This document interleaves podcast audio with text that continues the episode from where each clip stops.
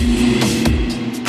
Fala, meus queridos e minhas queridas, sejam bem-vindos ao Fantástico Mundo de Gods. E aqui no meu podcast vocês vão ouvir temas que, cara, passam pela minha cabeça. Tudo que eu gosto de falar, um pouco do, do meu universo, eu vou querer trazer aqui para vocês. Esses temas são um pouco variados, pode ser um jogo, um livro, uma série, um filme sobre sociedade, sobre psicologia, sobre, enfim, qualquer coisa que eu adoro. Então eu vou querer dividir um pouco desse meu universo aqui com vocês. Vocês podem me seguir no Instagram, no arroba Fantástico Mundo do Gods. Sim, o podcast é D e o Instagram é do, do Gods. E eu vou postar lá sempre também coisas que eu gosto, meu universo. Caso você prefira o Twitter, eu tô lá como Mundo Gods. Pode também, se você tiver vontade de me ver fazendo live, jogando, streamando ao vivo na Twitch, no Fantástico Mundo de Gods, tudo junto. E eu abri o meu grupo do Telegram. Então, se você tiver vontade de só trocar uma ideia e não puder dar um apoio financeiro, mas quiser conversar, quiser saber mais coisa desse mundo nerd geek louco que eu vivo, então também tá convidado a fazer parte do grupo no Telegram que tá aberto. Sejam muito bem-vindos ao meu mundo mundo, assinem o podcast, me sigam no Instagram. Se gostarem, já dá aquela ajudinha no PicPay, no arroba Fantástico Mundo de Good. Vocês podem fazer a diferença e fazer com que esse projeto continue existindo, que dá um trabalho editar isso aqui, meus queridos. Então, pega sua breja, pega seu vinho, sua água, sua coca, senta aqui vamos bater aqui um papo gostoso. Bora pro programa de hoje.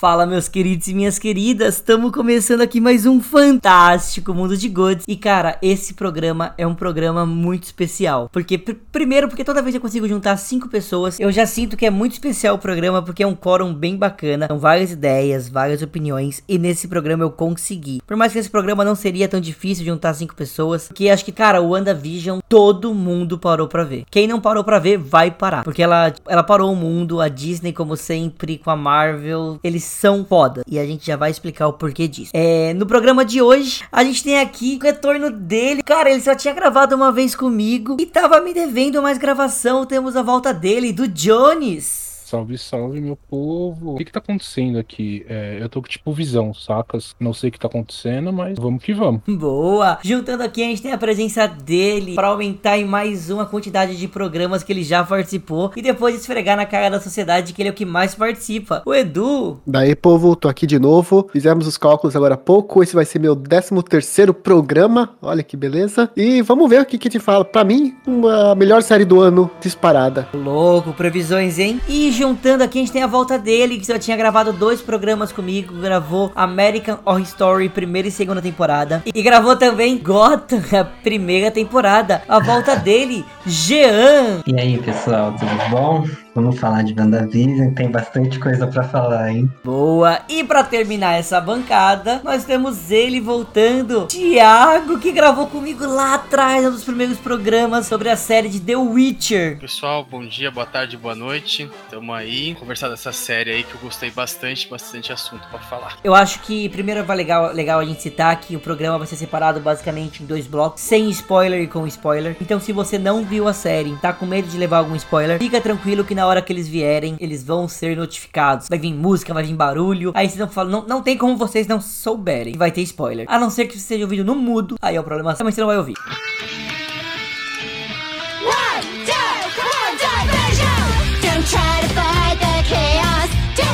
what you've done. The game can try to play us. Stop the fun. It's all confusion. Easy come and easy go. What if it's all illusion? Sit back and enjoy the show.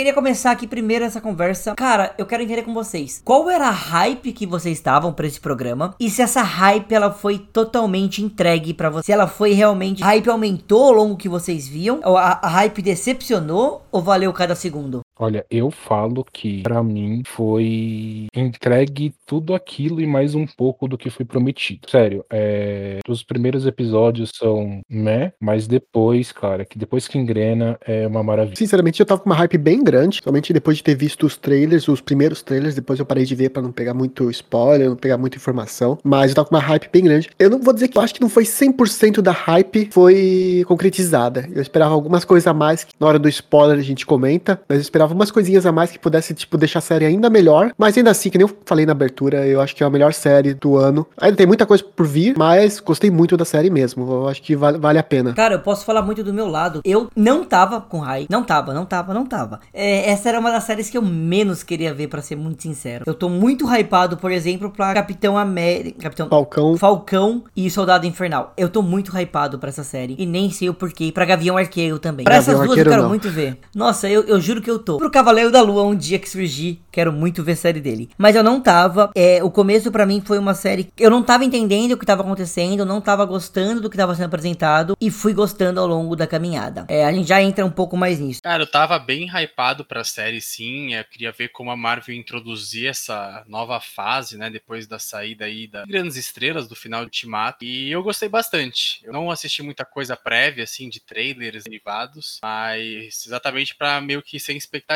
Então eu curti bastante tudo que foi apresentado aí, até o formato que foi feito. Achei bem interessante. Nunca tinha visto nada muito nesse sentido. Cara, e como é que foi pra vocês essa, pra quem não sabe, a série como é, é apresentada como se fosse uma, uma sitcom. Então, como que foi pra vocês ver uma sitcom em preto e branco, como se fosse dos anos, primeiras anos 70, né? Me corrija se eu tô- se eu tô errado. Primeiro, é 70, é 60, 60, 60. 70, 90 e aí 80, 90 e, e permanece em 90. Como é que foi pra vocês ver estilo sitcom? Porque do meu lado eu não gostei. Quando eu comecei a ver os dois primeiros episódios que eles lançaram junto, cara, eu achei muito estranho, muito fraquinho. Eu falava, sa- sa- sabe quando não, não junta? É Marvel, mas esse sitcom, na minha cabeça o Lé com Cre não tava batendo. Fui começar a gostar quando começou a aparecer um pouco mais de cor, que foi na representação dos anos 80. Eu já vou falar aqui que eu adorei. Por mim, podia ter ficado preto e branco a série toda. Não teria problema com isso. É, eu não sei. Eu, eu, quando era pequeno, eu assistia muita série. Principalmente o I Love Lucy, A Feiticeira. Muitas séries preto e branco. A Família Monstro. Então, nossa, pra mim, tipo, ver isso. Eu achei assim, nossa, incrível. Porque as piadinhas, eles pegaram exatamente as mesmas piadas. Toscas, lógico, né? Mas daquela época. As mesmas coisinhas, os mesmos detalhes daquela época. Então eu falei, nossa, tipo, é como se eu tivesse voltado na minha infância. Eu imagino que uma pessoa mais velha seja ainda mais nostálgica ainda.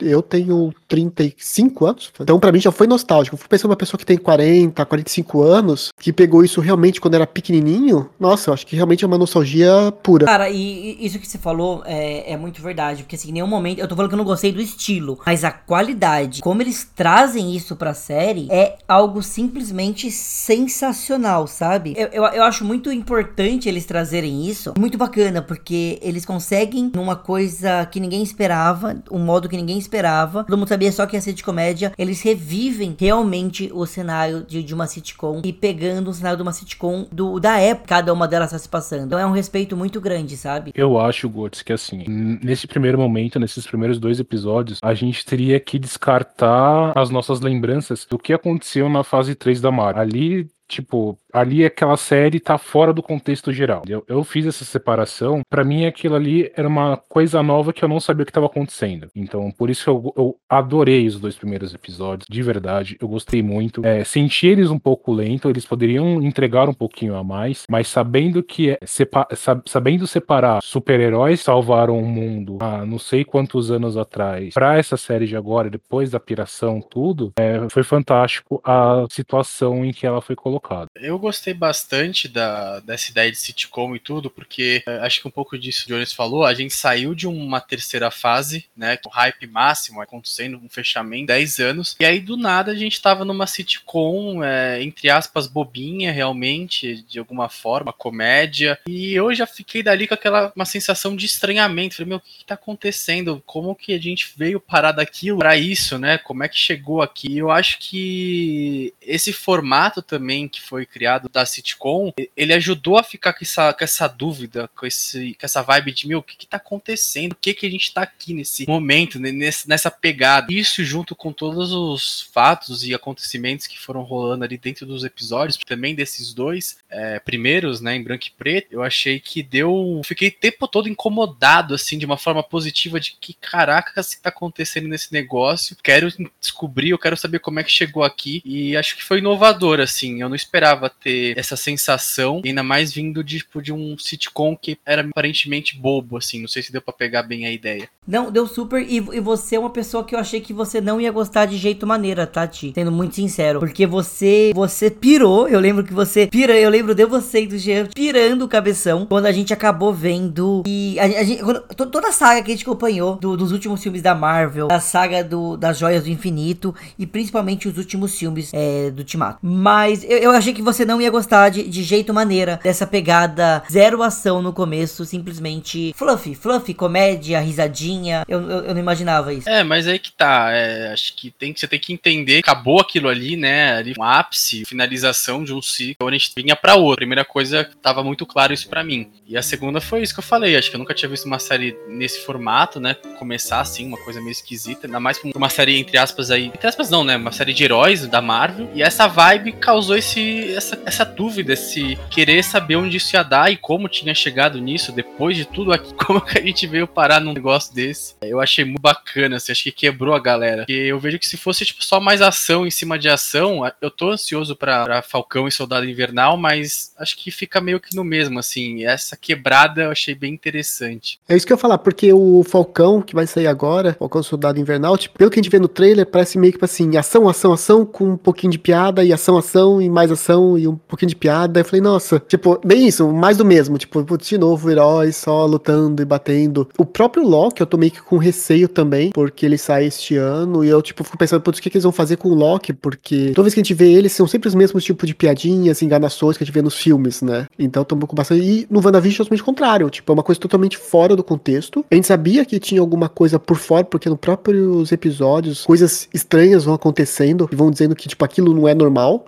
Exato. E a, gente, e a gente também sabia que ia mudar as décadas, né? Tipo, os trailers mostravam que ia ter a década de 60, 70, 80. Então a gente sabia que não ia, pelo menos eu sabia que não ia ficar daquele jeito para sempre, né? Tipo, ia ser. Cada episódio ia ser uma coisa diferente. É que a gente também tem, é, é, tem que lembrar daquilo, né? A gente começa no primeiro episódio sem entender nada. Eles não dão uma explicação no começo pra gente. Não é uma reclamação isso, tá? Mas é algo que me colocava muito em xeque, sabe? Porque eles não falavam nada, não dava para entender nada. Você ia simplesmente. Eu, eu, eu lembro do, do, do, meu sentimento quando eu terminei de ver os dois primeiros episódios. Eu lembro que eu tava deitado no sofá e eu comecei a olhar, tipo, pros dois lados quando acabou o episódio, sabe? Olhava pra direita, olhava pra esquerda e ficava assim: que que é isso, cara? Que eu acabei de ver. Tipo, preto e branco, sabe? Eu fiquei muito perdido, muito perdido. Me leu, deu um leve incômodo. Tanto que quando eu terminei de ver os dois primeiros episódios, eu falei: eu não vou ver mais essa série. Porque, assim, pé em cabeça, nossa, o que, que a Marvel tá pensando? E aí foi um incentivo do grupo do Telegram que a gente tem, por exemplo, e do, da hype que o Thiago e o Jean estavam tão grande que eu voltei a ver. Eu falei, cara, eu vou insistir. E aí foi melhorando. Foi dando uma leveza para mim. Foi... Eles vão explicando as coisas e vai me dando um tipo, ufa, agora tô entendendo, sabe? É, no quarto episódio já explicam, né? Tipo, no 1, 2 e 3 é uma bagunça completa, a gente não vai entendendo o que tá acontecendo direito. Realmente tem pouca explicação. Aí no final do 3 você toma um, tipo, uma surpresa, nossa, essa pessoa, isso daqui tá acontecendo. E o 4 daí sim tem uma explicação e, tipo, põe a realidade atual da história no contexto dessas séries que estão acontecendo ali no, no programa. Cara, eu de verdade, eu acho que se toda a série fosse feita, pelo menos nessa pegada que WandaVision foi, foi executada, nos primeiros três ou quatro episódios, pra uma série longa, vamos dizer assim, vai de 12 a 15, 15 episódios, começasse dessa forma, só mostrando a história, sem dar explicação nenhuma, e depois pode rolar um flashback, alguma coisa, ou uma história secundária explicando a história, é, a história central, pra mim seria perfeito, porque assim, calmaria, a, a tempestade acabou acabou e a Camoria chegou. Acho que esses três episódios mostram isso. Cara, e assim, eu acho que uma coisa que eu devo tirar o chapéu, independente de qualquer coisa, tá? Eu acho que a Marvel levou tudo a um novo patamar. Como a Marvel sempre faz, como a Disney sempre faz, isso agora é um novo patamar. Que eles acabaram desmistificando tudo que a gente sabe sobre uma série de heróis, uma série porradaria, e eles conseguiram dar um tapa na cara de todo mundo e falar assim: vocês acham que a gente ia fazer uma coisa? A gente não fez, a gente fez algo muito diferente, que ninguém esperava e muito melhor. E acho que isso foi, tipo, o que explodiu a cabeça de todo mundo, que fez o boom. E a galera ficou tipo, caralho, isso é animal. Porque ninguém esperava por algo assim. E a Marvel ousou. Exato, acho que foi bem. É isso, foi bem ousado. É, esse estranhamento que você sentiu, Gods, inclusive, é, foi uma coisa que me motivou, como eu falei. Eu acho que eu fiquei achando tudo aquilo muito estranho, mas inclusive dentro da série, né? Não sei se foi o Jones ou quem falou agora há pouco também. Os acontecimentos de dentro da série também mostravam tinha algo esquisito rolando também dentro da história. Você vindo daquela todo ciclo, depois cair ali, tudo aquele, aquela coisa estranha rolando, eu, eu achei que foi muito hype, assim, eu, eu curti demais, acho que é isso. A gente não tinha a mínima resposta, mínimo de nada, assim, então você ficava tenso, assistia o episódio todo tenso, querendo entender alguma coisa e nada saía. Parece que, que eles fazem a série, parece que eles gravam lendo Twitter, assim, que, e vendo YouTube, porque toda teoria que alguém inventa vai exatamente pro outro lado. Assim. Então parece que até eles fazem esse tipo de coisa, mas a gente sabe que não. E, mas acho incrível, assim, tipo, vai, entorta todo mundo o tempo todo. E essa ainda foi, foi muito assim. Acho que é, tantos atores também, ninguém tinha visto, acho que nenhum dos dois trabalhar numa comédia, ainda mais do jeito que foi, e eles conseguiram né, papéis incríveis. Acho que, por exemplo, se a gente pegar, falaram o Loki, acho que a gente já tá esperando aquelas piadinhas. É, o próprio Thor, por exemplo, um personagem que virou uma comédia, mas acho que esses dois, eles também não tinham protagonismo, e aí eles ganharam uma série solo deles, até fora do padrão, assim, e, achei, e ficou muito boa. Cara, e até puxando do que você tá falando, que você citou até outros personagens, eu acho que a gente podia fazer meio que um remember. Vamos, vamos lembrar por que, que a gente ficou nessa dúvida em relação a por, por que que tava acontecendo isso em WandaVision. Quem consegue me ajudar a dar um recap e explicar de modo muito simples por que toda essa confusão existe? Thanos instalou o dedo e ferrou com tudo. Exato, isso que eu ia falar. Basicamente foi isso. O Thanos tirou a pedra do infinito da cabeça do Visão. Aí o Visão foi destruído completamente. Os Vingadores, durante os dois filmes, conseguiram vencer o Thanos, destruíram o Thanos, reviveram todo mundo, mas todo mundo que foi morto pelo Thanos, não pessoas que foram mortas por fora. Pelo Thanos no sentido da estalagem. Estalar, estalar de dedos. Então o Visão não voltou, a Viúva Negra também não voltou. Acho que teve mais uma pessoa que não voltou, a Gamorra também não voltou. Então quando começa o WandaVision, já fica meio estranho porque Wanda tava viva, ela enfrentou o Thanos na última batalha, mas o Visão não, tá, não tava vivo, ele morreu definitivamente. Daí a gente vê o Visão ali conversando com ela, interagindo com ela. Então fica aí justamente a dúvida, tipo, como que ele foi parar ali se ele tá morto? Tipo, a Wanda reviveu ele, o que que ela fez? O, da, isso é um mundo paralelo, o multiverso da, da Marvel, que a gente tá tanto esperando. Então acho que começa por aí. Então a gente pode falar, afirmar que é uma sequência direta do último filme. Com certeza. O que eu, que eu achei, assim, é que sim, obviamente, é na verdade, né, já dá isso bem diz que é um prequel de Homem-Aranha 2, né, o, o Longe de Casa, porque ele, a série acontece acontece um pouco antes, né, de Homem-Aranha. Então lá a gente entende como que passou cinco anos tudo mais, blá blá blá. E aqui a gente volta um pouco antes para dar mesmo continuidade no, no universo. Então, sim, é, é muito ligado, assim. É, e aí você pega a sociedade, acho que todas as pessoas já estão totalmente frágeis com uma série de desastres que vai acontecendo depois do estalar de dedos. E é isso. E aproveitando que você está falando, Jean, a gente tem aqui uma, uma nova instituição que você ficou muito feliz em ver e também me contou o que era essa instituição. Então, eu, eu já conhecia a SHIELD, eu já conhecia a Hydra, mas a SWORD foi uma novidade para mim. Isso também não é nenhum spoiler, tá, pessoal? Aparece cedaço isso. Sim. É, explica pra gente o que é a Sword, quem é a Sword, qual é o intuito deles e, e já me faz a, contra, a, composição e a contraposição de quem é a Sword na série e como seria nos quadrinhos, já que você é um, um dos maiores leitores de quadrinhos que eu conheço. Nossa, gente, quantas perguntas, mas como boa cadelinha da Marvel que só vou tentar explicar pra vocês.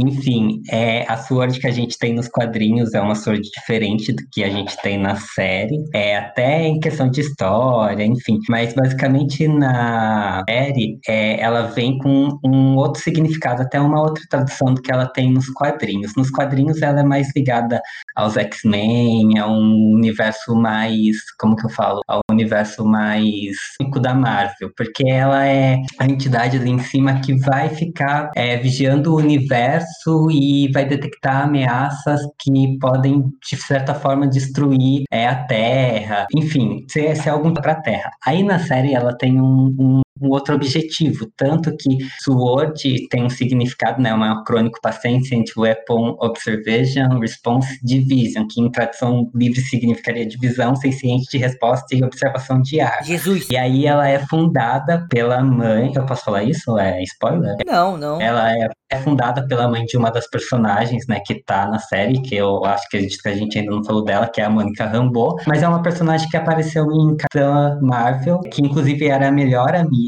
da Capitã Marvel, que é a Maria Rambeau. Enfim, ela teve uma trajetória dentro da SHIELD, parece, não contou muito essa história, mas aí ela acabou fundando a própria, o próprio departamento, né, essa própria divisão de armas para observar o mundo. E até, até também falando também só, só um ponto que ao, ao longo da, da série inteira, terminava um episódio, eu falava com o Jones e o Edu no grupo. Em outro grupo falava com o Edu, com, o, com o Thiago e com o Jean. E cara, uma coisa que o Jean, eu falei muito com o Jean, eu não lembrava, eu demorei muito para entender. A Mônica Rambeau, que aparece em Capitão Marvel, era essa. Sim, então, era putz, me deu um bug mental, sabe?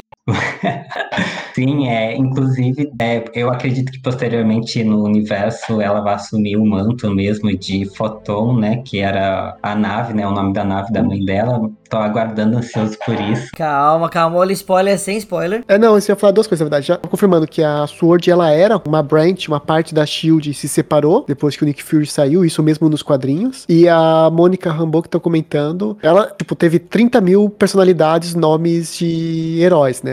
Foi Capitã Marvel, foi a Photon, é a Luz Sim. Azul, alguma coisa assim, Raio Azul. Tipo, é, é, eu acho que ela que mais mudou de nome entre os personagens. É, então a gente não sabe o que, que ela vai ser. Inclusive, ela foi a primeira personagem a assumir o título por muitos anos de Capitã Marvel, antes da Capitã Marvel ser a Capitã Marvel.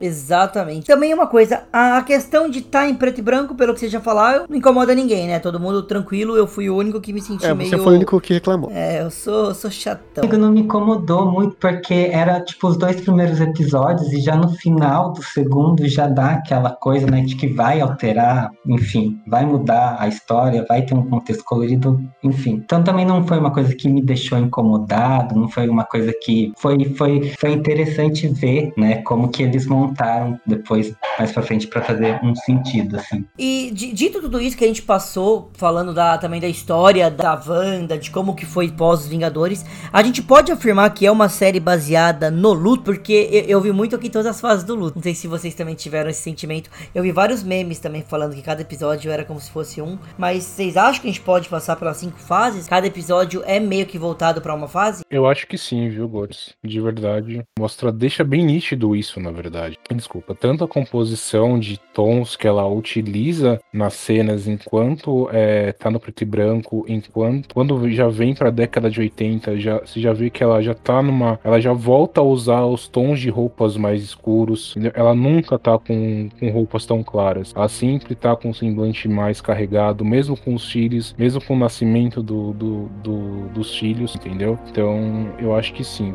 pode ser considerada assim uma série baseada no luto. Para mim, luto é, é o principal tema da série, assim. É porque ao longo de todos os nove episódios, a gente consegue ver é, a Wanda, né, passando por todos os estágios da negação, aceitação, e sempre numa crescente impressionante, assim, sempre vai acontecendo coisas, vai abordando, você vai, você vai entendendo mais desse processo de luto dela. E eu acho que isso vindo de uma produção da Marvel, que é, tipo, conhecida por aliviar um, uns temas e algumas tramas nos filmes, tipo, é, que são mais maduras, eu acho que isso é uma construção, tipo, bem surpreendente da personagem, sabe? Que revela muito esse estágio fragilizado que ela tava após Guerra Infinita e Ultimato. É porque, tadinha, ela tava realmente no, no fundo do poço, digamos assim. Também a outra coisa também que é legal a gente citar, nem legal a gente citar, mas eu queria que a gente explicasse, sem spoilers, quem são os principais atores. Atores, digo, personagens da série. Que aqui vai estar uh, o Jimmy, que o Japão que é, é fã. Sou fãzaço de Jimmy Woo. Jimmy Woo é muito legal. Ele, inclusive, aparece em Homem-Formiga 2, né? E aí depois, eu acho que foi um personagem que cativou bastante o pessoal e talvez por para dar, de repente, um, uma certa visibilidade como essa fase, eu acredito que vai dar bastante visibilidade a personagens secundários. Trazer ele pra série foi muito inteligente. Não só ele, assim como todos os outros personagens, porque eu, eu senti assim na trama que nenhum personagem é colocado ali por um mero acaso, sabe? Ele tem um envolvimento real com a trama, assim. Então você não sente nenhum meio que jogado aqui ou lá. Fala, fala dos agentes de Atlas. Vai, vai, vai. Não, eu vou falar depois, que no final tem uma pergunta, né? Da, da onde o time U vai ir e tudo mais, e eu posso lançar essa teoria aí. Então, beleza. Falou do, do U, é, pelo que estão falando, parece que vai. A Marvel planeja, né? A gente nunca sabe se vai fazer ou não, mas ter uma série solo dele com a menina, a Darcy. Cadarce. Ah, eu vi, eu li isso. Isso ia ser muito legal. Nossa, eu ia adorar ver uma série dos dois. Tipo um arquivo X, né? Eu acabei lendo Isso. isso também. Será que seria bom? O Cara, ia ser muito A legal. é maravilhosa. Eu acho que sim também. A química é muito boa.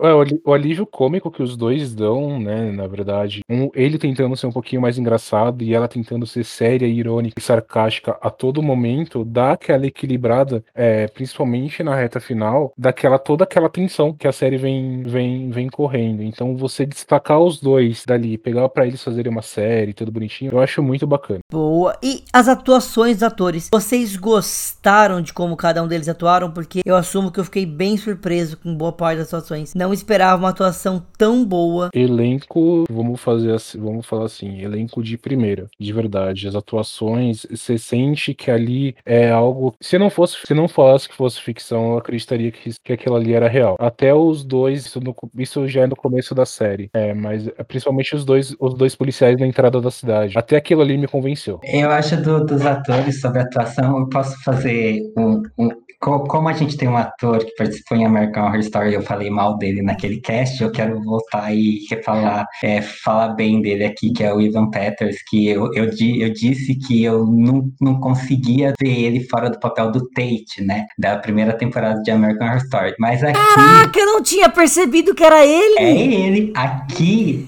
ele tá sensacional como Caraca, eu não Pietro. tinha percebido, Eu Jean. gostei muito mais, inclusive eu gostei muito mais do Pietro dele aqui, do, né, na, na, na série de WandaVision, do que na própria franquia dos X-Men. Pra mim foi, Mano, nossa, eu tô foi em um show, choque. assim. Eu não tinha percebido que era o mesmo ator. É o mesmo ator, lembra que eu falei mal dele? Lembro, que a gente só via ele como Tate. Como tem, Jesus? Caraca, Eu não conhecia ele pra essa série, eu conhecia só pelo Pietro do X-Men. Que eu acho muito melhor que o Pietro do, do MCU. Do Aaron Tyler. Ai, não sei, gente. É que eu não gosto muito do, da franquia X-Men da Fox, mas enfim, é outro eu também não. Tenho as sérias Ah, não. críticas, sérias Ah, críticas. os X-Men, o primeiro que é o que o Pietro aparece, que eu esqueci, é o Days of Future Past. É bom, esse ainda é bom. Depois que fica ruim. Tipo, você assiste o primeiro, nossa, que legal, agora eu sei como é que tudo começou, beleza. E depois você para por aí e não assiste mais nada. É, e eu acho que também o Pietro do MCU, ele não teve tempo, na verdade, de ser construído. Ele Não, não só teve foi mesmo. aquele filme pronto, acabou. Ele foi, tipo, é aquela, aquele velho, velho meme. Ele tava ali só pra servir de escudo. O problema dele é que ele é o Pietro Mercúrio, super rápido, que morre com balas. Só isso já tá errado. É, acho que não eles não podiam usar os X-Men né, na, na época também, não, não tinha uma explicação direito, não desenvolveram, coitado. tá? Acho difícil julgar, foi pouco. Enfim, acho que o filme em si também não é um dos melhores da Marvel, então acho que o coitado ficou, ficou pra escanteio. Mas deixa agora eu vou lançar uma pergunta pra vocês. É, vocês acham que agora, depois que saiu o WandaVision, seria um bom momento pro retorno do, do Pietro do MCU? Não, eu acho que tem que estar morto mesmo. É, eu acho que ficou bem claro que ele morreu. Eu acredito que ele possa voltar, porque quando contrataram ele lá pra, pra Era de Ultron, foi para contrato de dois filmes, né? Então ele ainda tem alguma coisinha aberta. Talvez eles possam usar ele, não sei. Pode ser nessa coisa do multiverso, mas eu gostaria. Eu, eu, eu particularmente prefiro o Pietro dele do que o do Ivan Petras, mas ok. Acho que mesmo que ele, o ator volte, talvez não seja aquele Pietro, porque acho que dentro da série ficou claro, não sei se isso aqui vai ser um spoiler, mas que ele tá morto. O da nossa realidade já era, sim, isso também acredito que sim. É, mas como a gente já vai entrar no multiverso, eu acho que seria bem interessante eles brincarem com isso. Não que eles já não tenham brincado um pouco aqui, né? Tipo, trazendo o próprio Evan Peters pra cá e você fica, meu. É, eu fiquei em choque. E já dando um bug em todo mundo. É, isso é uma coisa. Eu acho que é bem, bem provável que. Se ele tem contato pra dois filmes, é provável que ele apareça agora no Doutor Estranho, Loucuras do Multiverso. Porque daí já aproveita. que, Tipo, aquele Pietro morreu. Mas isso não quer dizer que ele não possa aparecer em outro filme com o outro multiverso, ele aparecendo, né? É, Pode ser tipo É, a eu série do Flash. A série do Flash que, que tem os mesmos atores, só que eles vão pescando o personagem em outras, outras terras, assim, pra não aproveitar o ator, né, que já tá sendo pago. É, crise das infinitas terras da, da Marvel, vamos dizer assim. E como vocês se sentem com, a- com as outras atuações da, da Agnes, da Mônica, é, do Jimmy a gente já falou, mas da Wanda, do Visão. É, como é que vocês ficam com, a- com as outras atuações e os personagens? Eu, particularmente, tenho zero críticas em questões de atuação. Olha, eu agora posso ser massacrado, mas a Agnes me deixou com o pé no balde tão chata que era- que ela era. Mas Meu acho que essa era a ideia. Jura? Mas eu, eu adoro aquela atriz, a Catherine Han. E, e, meu, ela, ela fez o, o papel, pra mim, assim, foi, tipo, perfeito. A vizinha enxerida. Era ela, o visão Sim. ela. Na É, mas, não, mas tem, tem horas a risadinha dela, a coisa dela. Tinha alguma coisa ali que me incomodava muito, mas muito, que toda hora que ela aparecia, eu mutava. Você jura? Eu gostei muito dela. Inclusive, até uma, uma que eu não gostava muito e que, tipo, meio que foi ressignificada pra mim é a própria Darcy. Ela é um porre nos dois filmes do, do Thor. As piadinhas dela não se encaixavam muito bem ali, naquele filme que, na onde ela era tida como uma coisa do humor e tal. E aqui, eu acho que o a forma como é construído as piadas dela e o porquê e o pensamento dela, eu acho que casa muito mais, o humor dela casa muito melhor com o WandaVision do que com o Thor. Um café para essa moça. Exatamente. Eu posso ser massacrado pela segunda vez agora, porque os dois primeiros filmes do Thor eu não assisti. Então eu já não, eu não conhecia a Darcy, por exemplo. Ah, Eu só assisti Thor Ragnarok, ponto. Eu assisti Thor Ragnarok. No Rag- Ragnarok, a Darcy ia ficar muito legal. exatamente. Ia casar perfeitamente. Porque é um humor que não tem nos outros dois filmes. Acho que os, os dois filmes de Thor também ali, nada se salva, né? Os dois primeiros Não, ali, eu pra te não- falar que tem ninguém ali que, que segura as pontas. Acho que no terceiro, sim, dá um grande up, mas ela não tá também, não ajuda. Mas eu achei o trabalho dela realmente incrível, acho que o agente foi, ficou muito bom. Acho que eu comentei já um pouquinho antes, o Visão, o Paul Bettany, Elizabeth também estavam incríveis. Acho que saiu um pouco do que a gente tava acostumado a ver. É, poucos filmes que, que eu já tinha visto dele eram sempre de ação, atuações até meio fracas, meio apagadas. Ela também, acho que basicamente Marvel é a carreira dela, assim, não, não conheço nada muito fora. Zila, mas acho que não é um filme que tem um foco nos, no- no- nos, nos seres humanos, né? E, cara, os dois foram incríveis. Acho que saiu da imagem que eu tinha de, de ambos, assim. Foram pra outro lado e foi melhor ainda, sabe? Nossa, assim, a Elizabeth, ela tá, ela tá, tipo, brilhante, brilhante. Ela, pra mim, assim, ela provou que ela não deve em nada pra outros atores de peso da franquia, tipo, da Marvel. Ela consegue transitar por uma gama de emoção, assim, tipo, um piscar de olho. Você, você acredita muito no que ela tá transmitindo lá, a veracidade que ela fala com o olhar, sobre cada virada dramática que a série tem. E aí, tipo, nos primeiros episódios fica muito nítido esse trabalho dela, sobretudo naquela cena assim que, sabe, tá provocando aquele glitch na realidade perfeita dela. É, é muito legal, é muito bom. Eu fiquei assustado como ela atua muito Sim, bem. a atuação dela é perfeita. Uma, e uma coisa que me chamou. Na verdade, sim, eu, eu acho que eu devo ter sido o único que eu não sabia disso. Mas eu não sabia que ela era irmã das gêmeas Wo- Olsen. Nossa, Sim. muito. Eu não sabia disso. Então, esses dias, esses dias apareceu ela. É, finalmente ela tá conquistando o espaço dela, longe dos holofotes das irmãs. Eu, Das irmãs? Mas que tchau. Eu fui ver, nossa, são as irmãs dela. Eu falei, nossa. Eu, eu falei, devo ser o único da história da Terra que não sabia disso. Não se sinta sozinha, Edu. É, eu também descobri meu recentemente. E acho que é isso. Acho que ela saiu de uma, de uma sombra pra, assim, ela engole as outras duas irmãs absurdamente hoje, assim. Acho que vai ter um sucesso, já teve com essa série, vai alcançar, acho que até mais, a proporção acho que maior do que as irmãs Eu tiveram. também acho. Acho que é o, o que ela conseguiu, que ela sempre quis, que era sair, que eu falei, da sombra da- das irmãs, ela conseguiu nessa. Já tava conseguindo com os filmes, mas com essa série, com certeza ela conseguiu. Podemos colocar que depois de Scarlett Johansson, ela é a segunda atriz principal da Marvel, vamos dizer. Parei pra pensar agora. Eu Das também. atrizes da Marvel. Porque de expressão, assim, de destaque e referente também à, à atuação, eu acho que agora com Viúva Negra, que vai sair, com a atuação dela, são as duas mulheres de peso que a gente tem neste universo. É que eu gosto muito da Saldanha, das Zoe Saldanha, que faz a, a Gamora, mas como a gente não sabe o futuro incerto dessa personagem, então eu vou concordar com você.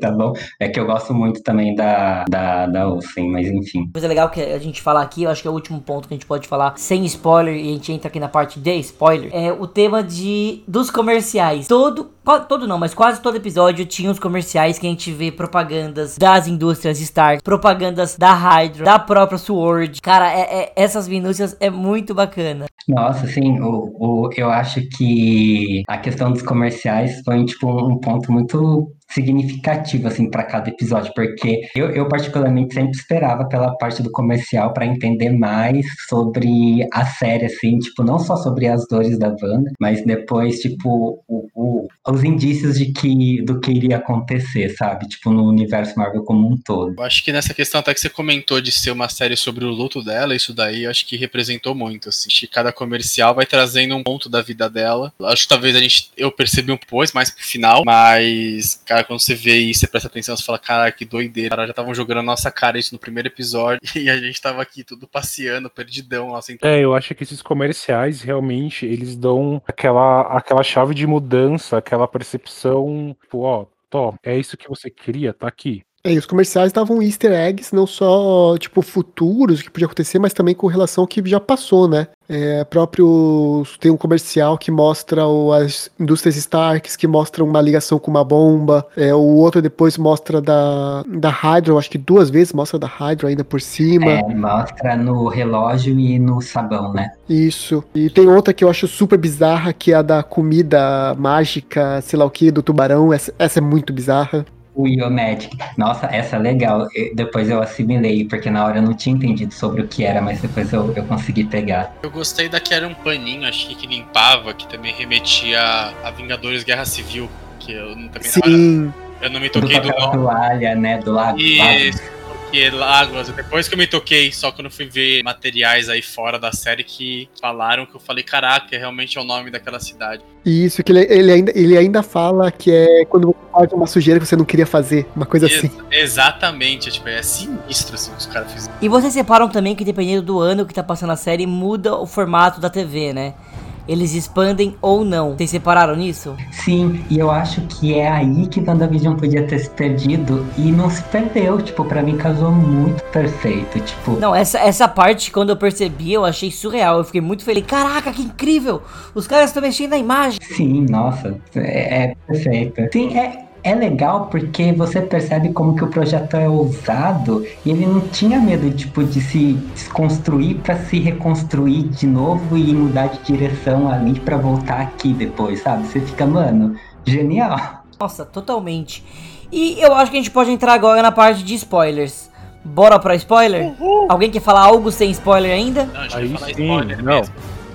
Não, posso falar uma, posso falar uma sobre isso, é, sobre a, a a pessoa que escreve, a diretora, a produtora lá, ela é muito boa. Como que é o nome dela? É Jack Sheffer, se eu não me engano. Ela foi quem escreveu Capitã América e ela é quem escreveu Viúva Negra também, que vai lançar agora. E, meu, eu, eu tô, assim, apaixonado por essa mulher. Eu quero assistir outros trabalhos dela sem ser o, o, dentro do universo cinematográfico da Marvel, porque, meu, ela é primorosa, essa mulher, juro. Eu fiquei abismado de como ela consegue casar vários elementos, pegar várias referências dos quadrinhos com o que veio acontecendo no universo e criar uma trama, tipo, tão foda que você fala, mano, eu quero construir um altar pra essa mulher. É isso. Era Sensacional. Só isso. Era só isso. Eu falei que eu tô até emocionado depois dessa, cara.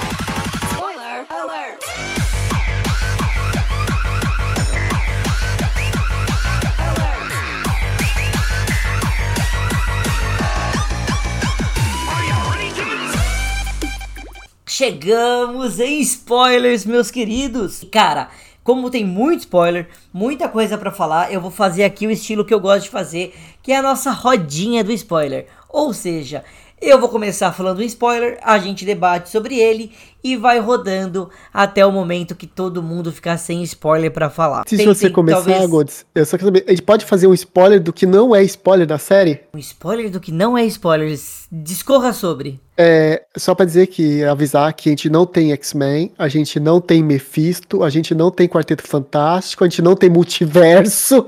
É, esses não se preocupe, não tem nada de spoiler sobre isso, porque isso não tem na série. Muito bom, muito bom ponto. Eu fiquei até o último episódio achando que o Mephisto ia aparecer. Gente, eu também.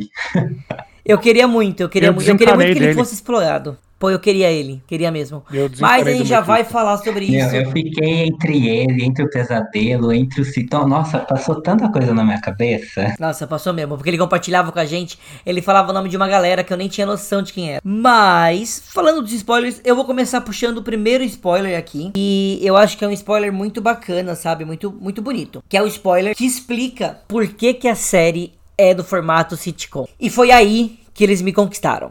Aí, aí, se eu não tivesse conquistado, eles conseguiram me conquistar 100%. Nossa, amigo, no episódio 8 eles te conquistaram. Puta merda. Não, mas eu quero dizer assim, cara, eles amarraram o que nem precisaria ser amarrado, sabe?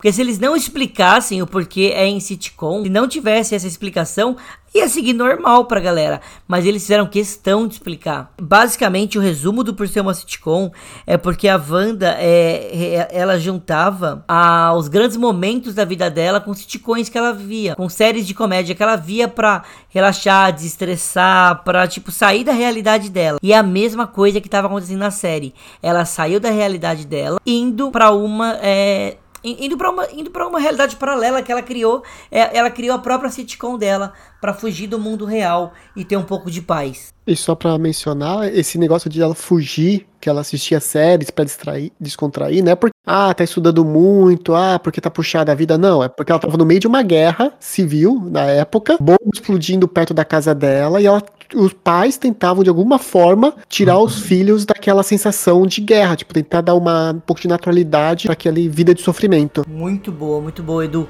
Alguém mais quer falar algo sobre esse spoiler? Cara, acho que é só falar que foi. É isso, eles amarraram tudo, tudo, tudo é, de forma absurda, assim. Quando você vê o final, você fala: caraca, mano, caras estavam pensando nisso desde aquele grão de arroz do primeiro episódio. Cara, é porque assim, a gente mostra ela sendo atacada em Sokovia, então ela tá. é, E quando isso aconteceu, quando ela era criança, ela tava vendo. A gente vê ela depois da morte do Pietro. A gente vê ela se aproximando do Visão e ela tá vendo sitcom. Então é o laço da vida dela, velho. E eu comecei a meio que questionar a minha vida, sabe? Eu via, tipo, quando eu era menor, quando comecei a ver série, eu via várias, vai, da Disney. Da Disney no- na, na TV, aí eu via Cartoon, aí logo depois eu comecei a partir pra ver, tipo, Two and a Half Men, The Big Bang Theory. Aí um pouco mais velho, que eu entendi uma piada mais refinada, digamos assim, eu comecei a ver Friends, How I Met Your Mother. Recentemente, agora com 27 anos, eu vi Modern Family. Cara, o sitcom faz parte da minha vida. Inclusive, inclusive Mother Family é uma dessas séries, né? Que eles homenageiam. E, tipo, meu, pra mim, só, só ter tipo, um episódio que é inspirado em Mother Family já foi, tipo, fodástico.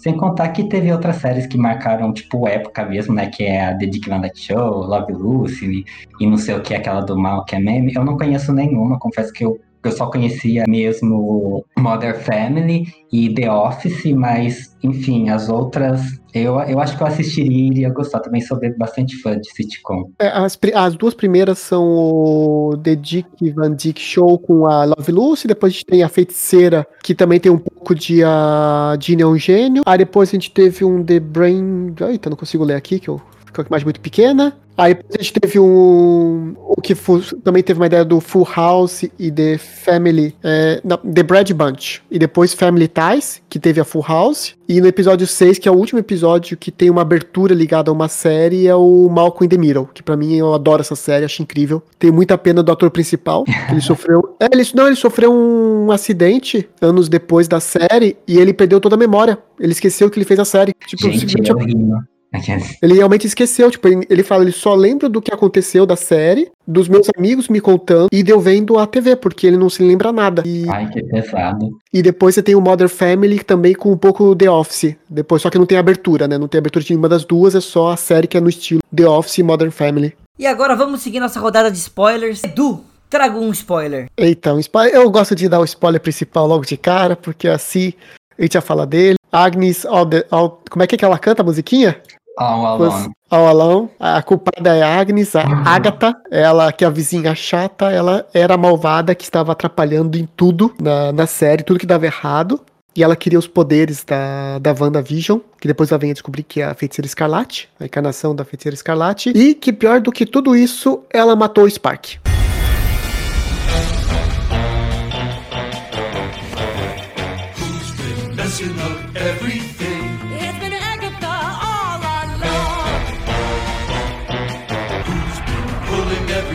Evil string?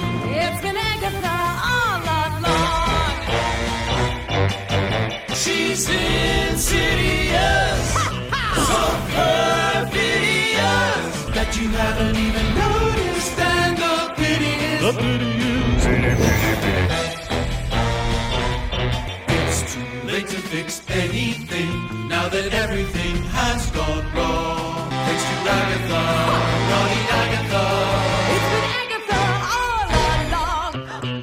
I killed Sparky too.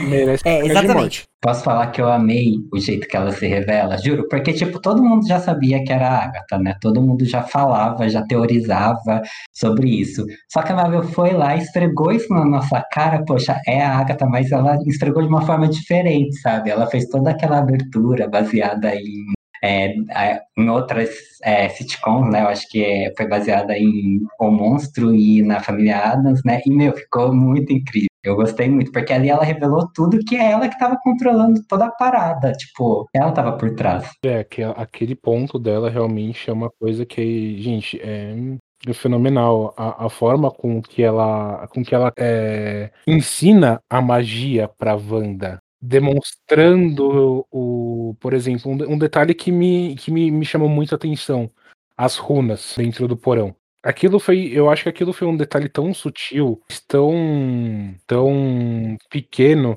mas que mudou, mudou muita coisa pra mim ali. Eu, eu aprendi com, com o Jean isso, quando ele tava, quando a gente tava falando da série várias vezes. A Agatha, em muitos momentos, era meio que uma professora da Wanda pra ensinar magia. Magia é um tema geral. E eu acho que eles trouxeram isso de uma maneira indireta. Ela foi uma professora pra Wanda. Ela ensinou. Pra, pra Wanda é foda, hein? Pra Wanda. Ela ensinou muita coisa de magia pra Wanda. Wanda de novo, vai ser Wanda agora. E ela, ela, ela acabou ensinando muita coisa de maneira indireta e a gente vê que ela vai aprendendo e isso é muito legal e muito rico, sabe? Então, eu gosto, eu gosto muito de como eles colocaram isso. É, é para mim foi bem a construção da Feiticeira Escarlate mesmo, bem da mudança da Wanda pra Feiticeira Escarlate, né?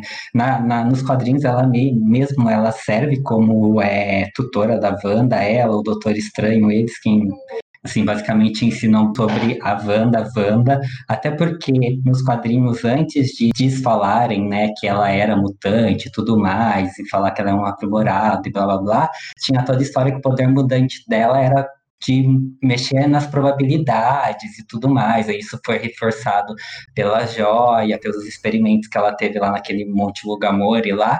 E aí depois é, ela aprende magia, magia mesmo com a, com a, com a, com a Agatha e com o Doutor Estranho, né?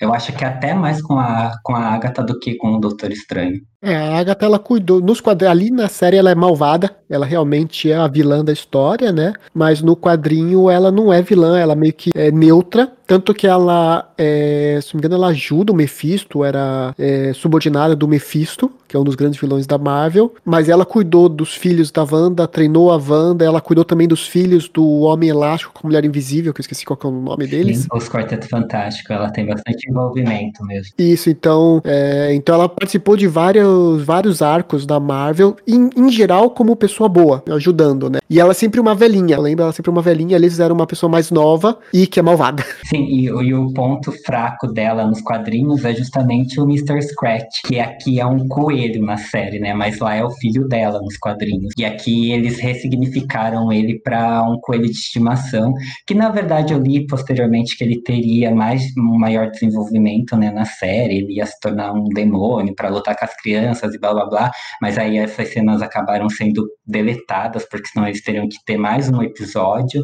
Mas enfim, é, eu acho que ficou legal, apesar de não terem explicado o coelho na série. Eu, ach, eu achei ainda que dentro desse spoiler, assim, é óbvio que a Agatha é a vilã ali do, da série, mas ainda assim eu achei ela uma vilã meio soft, assim, meio tranquila. Eu ainda fiquei com uma impressão de que talvez ela ainda vire essa professora mais mais em loco mesmo, assim, me pareceu que ali não, não acabou a, a história, não. Acho que a personagem é muito boa, não vão jogar fora, assim. Acho que ela não vai ficar vilã, não. Acho que ali ela também tava um pouco confusa sobre quem era a Wanda, né, quem que era aquele poder, ela foi meio que pra lá, assim, só porque ela sentiu uma magia absurda, e aí ela se deparou com uma pessoa que não sabia nem usar, não entendia magia básica ali, né? Ela até comenta esse tipo de coisa lá no. É, ela, ela achou que a Wanda era outra feiticeira, outra bruxa que tava, tipo, chamando. Não chamando, né? Mas, tipo, com o poder que ela tava usando, que ela estaria chamando outras bruxas. E no final, não. Tipo, a Wanda simplesmente ela não tinha nem noção do que ela tava fazendo. E daí eu acho que a Agnes tenta se aproveitar disso no final e acaba se dando mal. É, Cara, e eu preciso falar, que cena incrível quando eles vêm mostrar o passado da Agatha e é, como ela estava sendo julgada pela mãe e pelas amigas bruxas, vamos chamar de amigas, culto, clero, sei lá, das dela. bruxas. Isso, e, e como elas estavam sendo julgadas, como ela estava sendo julgada e me lembrou muito Salem, sabe? Toda aquela história das bruxas de Salem. Não sei se lembra vocês dessa parte. Não, mas tem inspiração, sim, tem inspiração. Mas essa além, né, de alguma forma, assim. É, eu comparei diretamente, tá? O, o original ela seria de, de Salem mesmo. Ali eles fizeram só uma menção, né? Uma sugestão, mas é no- nos quadrinhos ela é de Salem. Inclusive, ela funda a nova Salem, né, meio que na história também, né? Existe uma nova cidade de bruxas com esse nome, né? Sim, e eu, e eu gosto que a Marvel tá começando a mexer nesse universo mais místico dela, sabe? Tipo, abre bastante porta para bastante personagem muito legal entrar e, tipo, pro universo e para outros que já estão agora, como é o, que é o caso do Wicano, que eu gosto, é um personagem que eu gosto muito também, é se desenvolver mais ainda, né? É que vamos ser sinceros com uma coisa, né, G? É, os principais, digamos assim, os maiores protagonistas da Marvel já estão saindo de cena. Então eles têm que começar a explorar outras vertentes para chamar atenção, até para fãs novos e como para fãs mais antigos ou para fãs saudosistas, que é o seu caso. Você conhece muita coisa e muita saga que eu nunca ouvi falar. Eu nunca tinha ouvido falar da Agatha, por exemplo, e você é fã de carteirinha e já conhecia ela de tempo. Então eles têm que começar a dar outras explorações, uma vez que a história do Hulk, Capitão América, é, do Homem de Ferro já vão ter que ser passados pelo seu sidekick até o momento que eles refaçam esses personagens que eu acho que em algum momento vai acontecer. Eles não vão deixar muito tempo sem um Homem de Ferro por isso que vão fazer Iron Heart. E talvez voltem para um, pra um Homem de Ferro no futuro mas eles vai ter que passar alguns anos para que as pessoas deixem cair em esquecimento o atual. E seguindo aqui a nossa zona de spoiler vamos para o Jones. Jones nos traga um spoiler. Ah, eu já vou pro spoiler do final, cara. Que nem eu tava comentando com o Du. Um, no mesmo dia, né, Du, que a gente assistiu o episódio, ela, a segunda cena, a primeira cena pós-créditos e a segunda cena pós-créditos, né? E seria um. A primeira seria um Screw falando diretamente com a Mônica. Eu e o Du, a gente tentou até. Até tentou distinguir de qual personagem. É, aquele Screw estava falando, se eu, eu sugeri que seria a Capitã Marvel, mas depois revendo, e depois que o Du também falou, ela utilizou adjetivos femininos para falar da pessoa, então eu creio que seja que teremos o retorno de Nick Fury na jogada do MCU. É, dizem que ele vai voltar na, na série Guerras Secretas, né? É uma série que ele vai estar de protagonista em alguns momentos. Olha, eu espero, porque eu adoro o personagem Nick Fury, cara. Que é até por isso que quando eles estão conversando com a Mônica, ele aponta pra cima. Ele dá a entender que quem quer falar com a Mônica é o Nick Fury. Porque a gente vê, eu não lembro em qual filme, a gente vê que ele tá agora numa nave no Homem- espaço. Homem-Aranha, o Far From Home. Isso.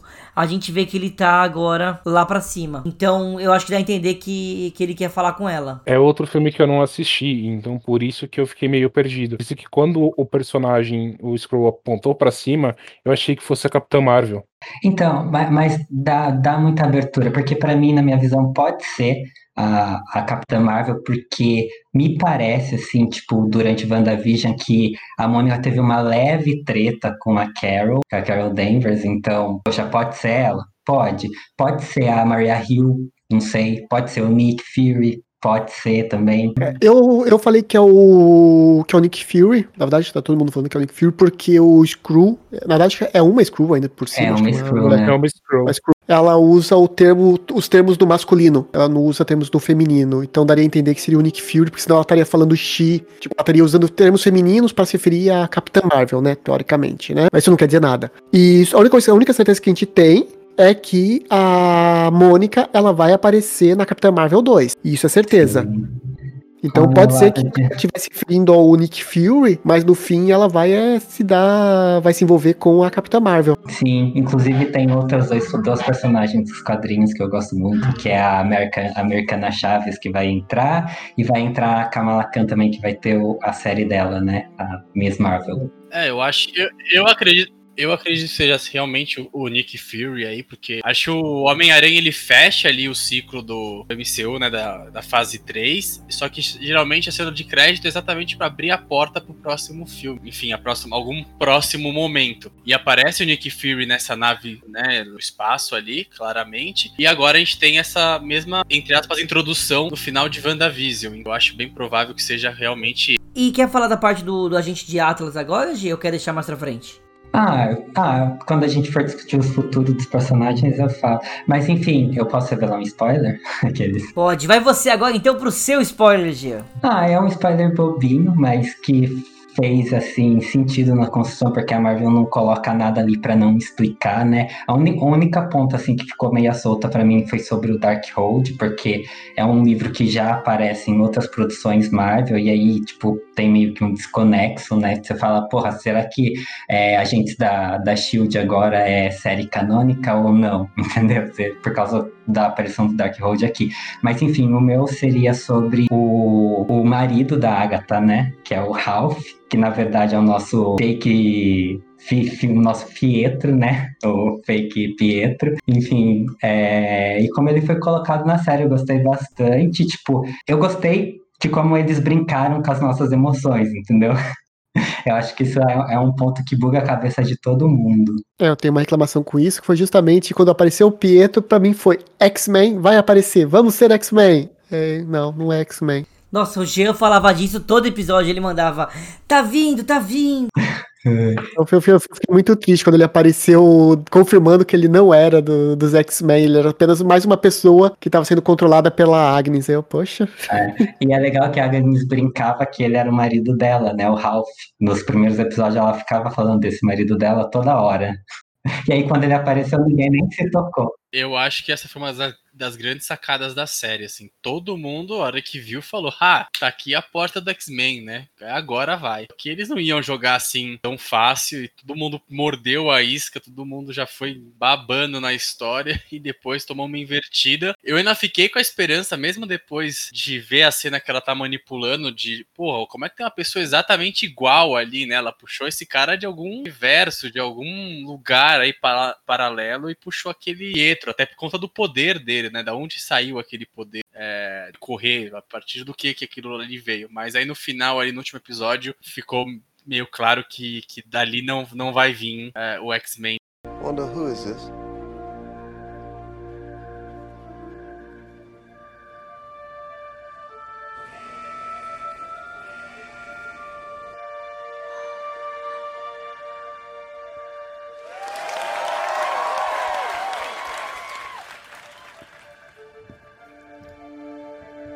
Long lost bro get to squeeze his stinking sister to death or what? She recast Pietro?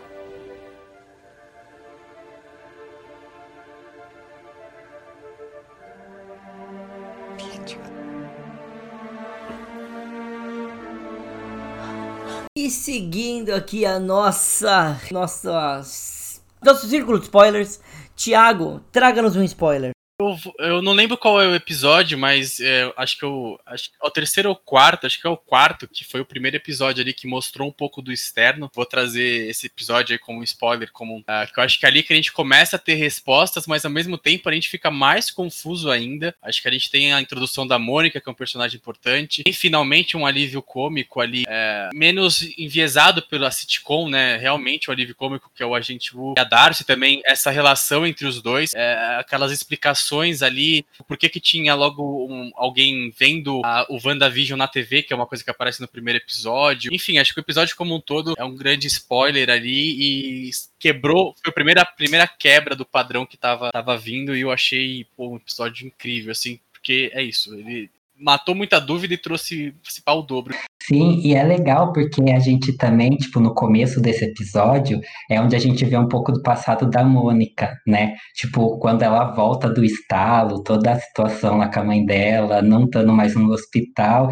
e aí a partir desse momento que ela volta à vida durante esses eventos é, duros, é que a gente começa a entender mais a motivação dela e o personagem dela. É uma cena muito, assim, bonita e tocante. Pra mim, pelo menos, foi. Fora aquele, aquela, aquele incômodo com o cara. Imagina ser voltado desse do estalo, o, o blip, depois de três anos, né? Pô, mães morreram, parentes estavam doentes, estão vivos. Não, nossa, meu. Não, inclusive a mãe dela tá morta, né? Ela sai desesperada, correndo no, no hospital. Você imagina a cabeça de uma pessoa, você, acontecesse isso com você, assim, a doideira que ia ser, assim, um negócio meio louco de brisa. Sim, E esse episódio é muito legal também, porque é quando ele vai começar a explorar esse trio improvável de heróis, que é a Mônica, o Jimmy e a Darcy. Nossa, é, para mim, a química deles no programa inteiro funcionou muito bem. Tipo, eu gostaria de ver eles três juntos de novo. Acredito que não vai acontecer, mas eu gostaria.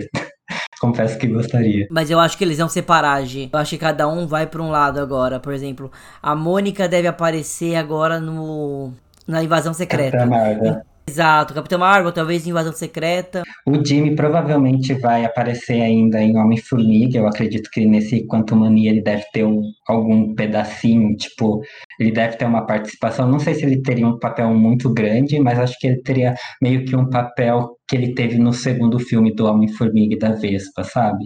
E, e eu gostaria, e eu até gostaria que sim tivesse uma série dos agentes da Atlas, porque para mim eles são perfeitos. É, o Jimmy, eu acho que ele tem muito potencial para carregar o- é, uma equipe na- nas costas dele, ser tipo o, o Nick Fury da Shield, e assim ele seria o Jimmy para Atlas, né? Eu gostaria muito, porque hoje, atualmente, são uma equipe de é uma equipe que faz bastante sucesso nos quadrinhos, no, no, no Oriental, e eles são basicamente os Vingadores lá no Oriente, entendeu? E, e eu gosto muito, eu leio, acompanho, jogo, inclusive tem um joguinho mobile que é, que é da Netmarble, que os meus personagens preferidos são justamente eles, é, e eu gostaria muito dessa equipe, sério, gostaria muito, muito, muito, mas acho que talvez ele ainda tenha que mostrar um, um pouco mais, assim, ele tem que passar por uma outras histórias pra- pra mostrar a liderança dele, sabe? Entendo, entendo o que você quer dizer sim. E a- até falando disso, explica um pouco mais dos poderes que a Mônica consegue e como ela consegue. Na verdade, ela, ela consegue, né? A série já dá a premissa disso pra gente, que a Mônica, em algum momento, ela iria ganhar é, os poderes dela, né? Quando ela atravessa o X pra tentar é, salvar a, a, a, Wanda, né? Pra comunicar ela de, do que vai acontecer, enfim. É ali que ela, que ela ganha os poderes dela. E ela mostra, ela não mostra todos os poderes que ela tem nos quadrinhos, ela mostra algum, porque nas HQs ela tem, como a gente falou, ela tem vários nomes, enfim, mas ela, é- ela sempre foi retratada como uma poderosa heroína, enfim, e ela descobre algum desses poderes dela, que é a visão eletromagnética, a manipulação de energia, e aí no último episódio ela tem aquela intangibilidade, que é quando ela transforma o corpo dela em energia para parar as balas. Sensacional, sensacional. E seguindo aqui a nossa rede de spoilers, eu vou falar o meu spoiler agora. E cara, eu quero comentar sobre a Wanda e o Visão terem filhos. A Wanda teve filhos, filhos que foram paridos em questão de uma hora. Nasceram e viveram em questão de uma horinha, podemos falar que é isso? 20 minutos? Quando ela perde totalmente, é... Ela perde o controle dos seus poderes. Ninguém entende como ela tem filho, ninguém sabe como isso, isso surgiu. Mas eles nascem e eles têm o controle até do próprio crescimento deles, de como eles querem crescer de idade. E ao longo disso a gente vai vendo que eles eles vão, eles já assumem os seus mantos e têm poderes. Eu esqueci o nome deles agora, Jean, por favor, qual é o nome? É o Celery e o Icano, que é o Billy e o Tommy. Um que tem poder da, da telepatia, enquanto o outro da velocidade, né? Não, não é telepatia, ele, ele pode alterar a realidade. É que, na verdade, é, eu acho que é um dos primeiros poderes dele, é esse negócio, essa manipulação de energia igual a, a Wanda faz. Mas, enfim, ele pode sim manipular a realidade. Tem as mesmas forças da WandaVision, pode, dizem até que ele seja mais forte que a, que a Wanda. Que a WandaVision, que a Wanda. No entanto, no entanto, ele é destinado, ele é destinado a ser o Dermiugo, né, do universo Marvel. Tipo, o Dermiugo, o que que é? É nada mais a pessoa que reescreve é, a magia. Enfim, ele é tão poderoso a, a nível disso. Ele é quase tão poderoso quando, quanto o filho da Invisível e do, o, do, senhor, do Senhor Fantástico, O Franklin, né? o Franklin Richard. Isso. Os dois acho que eles estão para os X-Men, nos quadrinhos, os dois eles estão acima da classe ômega. Exatamente. E assim, é, a gente vê, vê a chegada deles e a gente vê também meio que, vou chamar de falecimento deles. Aquela cena final muito bonita em que ela começa a aceitar tudo, ela se despede do Visão, ela se despede dos filhos. Tudo que ela tinha criado no poder sobrenatural dela torna a, ao que era. As pessoas que estavam sendo controladas por elas, por ela, é, tomam é, o direito e o poder ao seu, usar seu corpo. Elas estão extremamente abaladas. A Wanda, ela tá um pouco. Ela, ela superou um pouco isso. E é muito bonito o final que ela e o Visão se olham, né? E o Visão fala: a gente vai se encontrar como a gente já se encontrou outras vezes. Então eu acho também esse final totalmente sensacional, sabe? É, é muito bonito como eles acabam expondo isso e até como eles se despedem dos filhos. E eles colocam as crianças pra dormir, dão um beijo cada pai na, na, na testa de um filho. A gente ouve no final, quando ela tá estudando um pouco mais sobre a magia, né? A gente ouve eles gritando pela mãe. Me dá aquela que, que surge aquela dúvida, né? Será que eles voltam depois de tudo isso? Ai, provavelmente sim. Eles voltam. É, o- uma das previsões é justamente que a- ela ouviu os filhos no multiverso, ou seja, em algum outro universo onde eles existam de verdade, porque ali eles não existem de verdade, né? Foi imaginação, foi criação dela. Então eles estão achando que talvez seja, ou possa ser também a ligação, porque os filhos dela, inicialmente nos quadrinhos, eles são parte do Mephisto. Então pode ser que seja eles, a ligação deles com o Mephisto. Ali também. Eu quase chorei nessa cena do despedindo do- das crianças, porque, tipo, é muito triste, porque os próprios filhos sabem que eles vão sumir. E os pais fazem, tipo, toda aquela cena pra assim, não, vai dormir, vai ficar tudo bonzinho, tudo, tudo certinho. Mas todo mundo sabe que vai desaparecer. E a cena também da despedida do Visão dela. Ele fala uma frase que eu achei super legal. E depois que eu fui entender direito todos os pontos, que. Primeiro que ele fala um até logo, né? Ele não fala tchau, até nunca mais, te amo, não. Ele fala até logo. Tipo, eu vou voltar. E o outro é que ele fala que primeiro ele era uma, uma voz sem corpo. Aí depois ele foi um corpo, mas que não era humano. Então ele virou parte de um pensamento e de uma lembrança. E que agora não sabe o que, que vai ser dele no futuro. E que faz é, ligação justamente com todas as fases do Visão. Que primeiro ele era só uma voz, uma consciência que ajudava o Homem de Ferro. Depois ele virou um corpo, mas que não era humano, ele era apenas um robô, né? Quando foi com os. E aí depois, agora no WandaVision, que ele vira, tipo, só uma lembrança, né? A, a Wanda criou ele do nada, basicamente.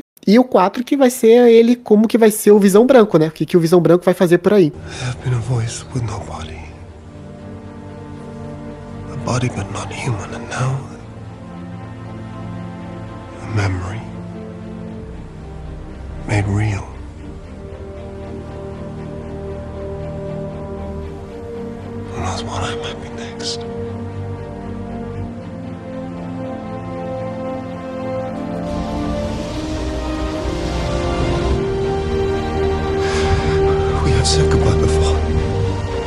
So it stands to reason. We'll say hello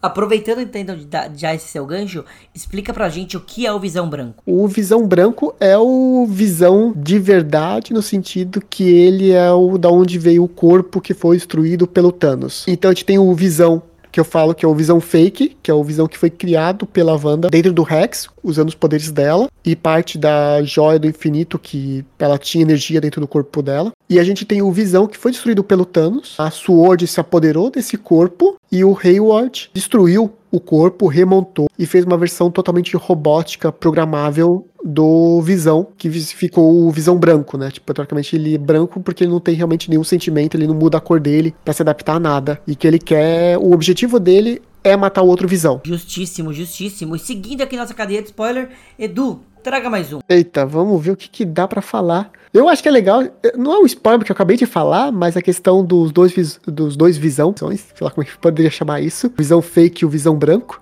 porque eles têm, acho que uma das melhores cenas, enquanto tá rolando a pancadaria do lado de fora, com a Wanda eh, se degladiando com a Agatha, os irmãos, os irmãos, os filhos dela degladiando com a polícia, a própria Mônica aparecendo, o, Visa- o Visão 1 e o Visão 2 discutindo sobre o barco de Teseu. E o Visão 2 fala que ele tem que matar o primeiro Visão, aí o Visão falso, fake, ele fala, tá, mas isso daí pode ser uma questão do barco de Teseu. Eu sou o verdadeiro Visão, você é o verdadeiro Visão, quem que é o verdadeiro Visão? Achei bem legal, tipo assim, todo mundo na pancadaria e os dois lá discutindo filosofia. Mas é uma parte muito boa mesmo, que ele pega bem no, no pulo do gato, é, é, é encerrar de maneira sensacional essa. E até dois pontos pra falar dessa cena, é primeiro, pra onde foi o Visão Branco? Meu, eu não sei. Agora ele tem, né? Ele tem as, as memórias que o Visão passou pra ele. Ele tem a consciência full, completa. Porque ele fala, é, é muito mais fácil apagar, é, é muito mais fácil é, ocultar as memórias do que apagar as memórias. Sim, e, e- e o próprio Visão na série, você vê que ele cresce, né? Porque, assim, pra mim,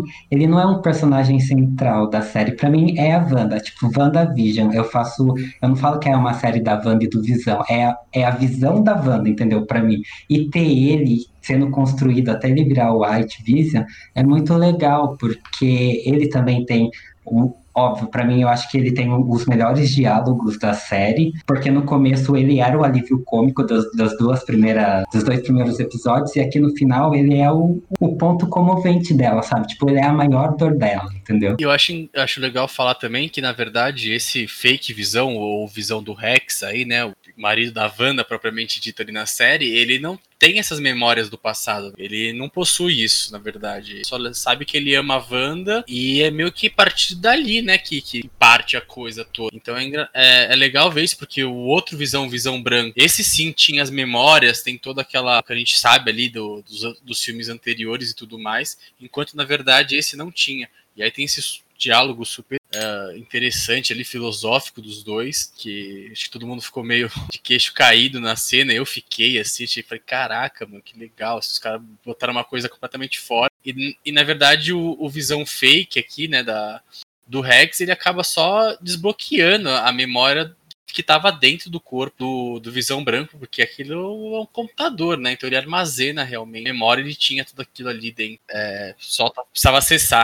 É, e esse é outro ponto, né? Porque ele recuperou a memória, mas ele recuperou, a memória até a destruição dele do Thanos. Ele não vivenciou nada do que o Visão X, o Fake, vivenciou ali naqueles poucos dias, né? Mas que com certeza mudaram a, a visão do. Tanto que o Visão ele era de um jeito no começo, né? No final era outro Visão, o próprio Visão do Rex. E isso foi, tipo, em questão de dias. E esse Visão Branco ele não, não passou por nada disso, né? Ele tem só as sensações, as lembranças antigas. Esse, acho que esse é outro ponto. Ele não tem as sensações. Ele tem a lembrança, ele sabe o que aconteceu, mas ele não tem o sentimento. Sim, nos quadrinhos, o Visão Branco, ele é, na verdade, o, o Visão pro Android mesmo. Ele não tem sensação humana nenhuma. É, eu achei bem. Falando do Visão Fake, na verdade, eu achei ele no começo o papel secundário do marido de sitcom e depois ele no final, com a luta contra o Visão Branco, eu achei ele extremamente o Visão que a gente viu na Era de Ultron, conversando com, com o Ultron na, na, na beira do penhasco, tendo aquele diálogo com, com todo mundo na sala depois que ele é criado. Eu senti essa evolução dele em questão de dia, com ele se questionando o que que estava acontecendo ali,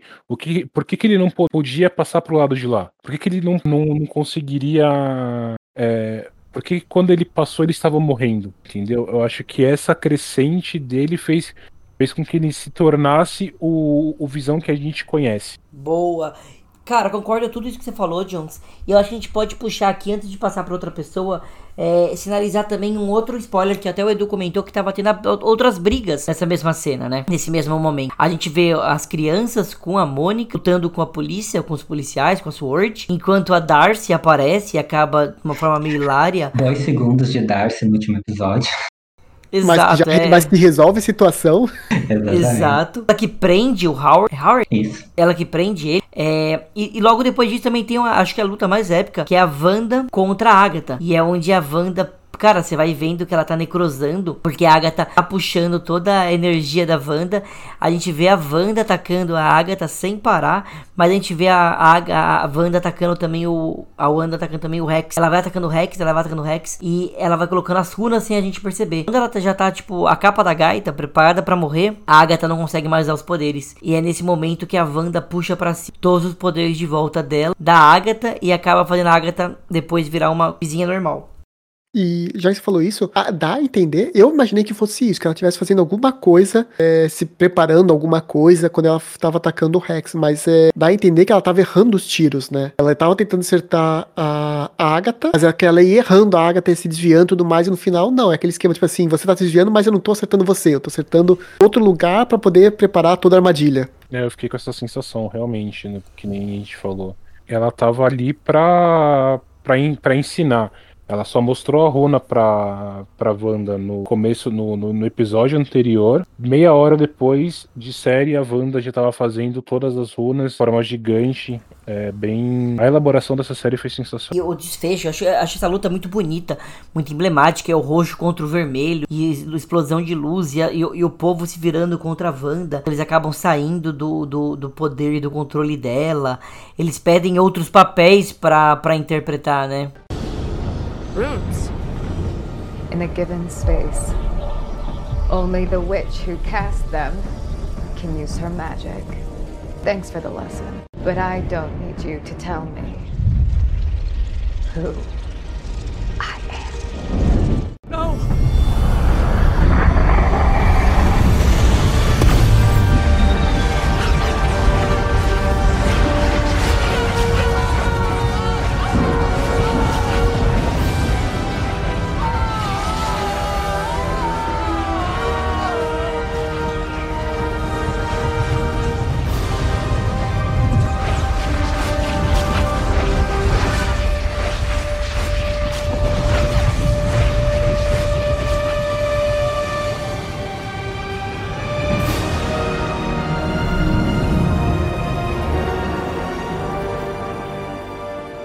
muito legal, porque fica muito aquela onda de tipo, meu, ela é super-heroína ou ela é a, a, a vilã mesmo, entendeu?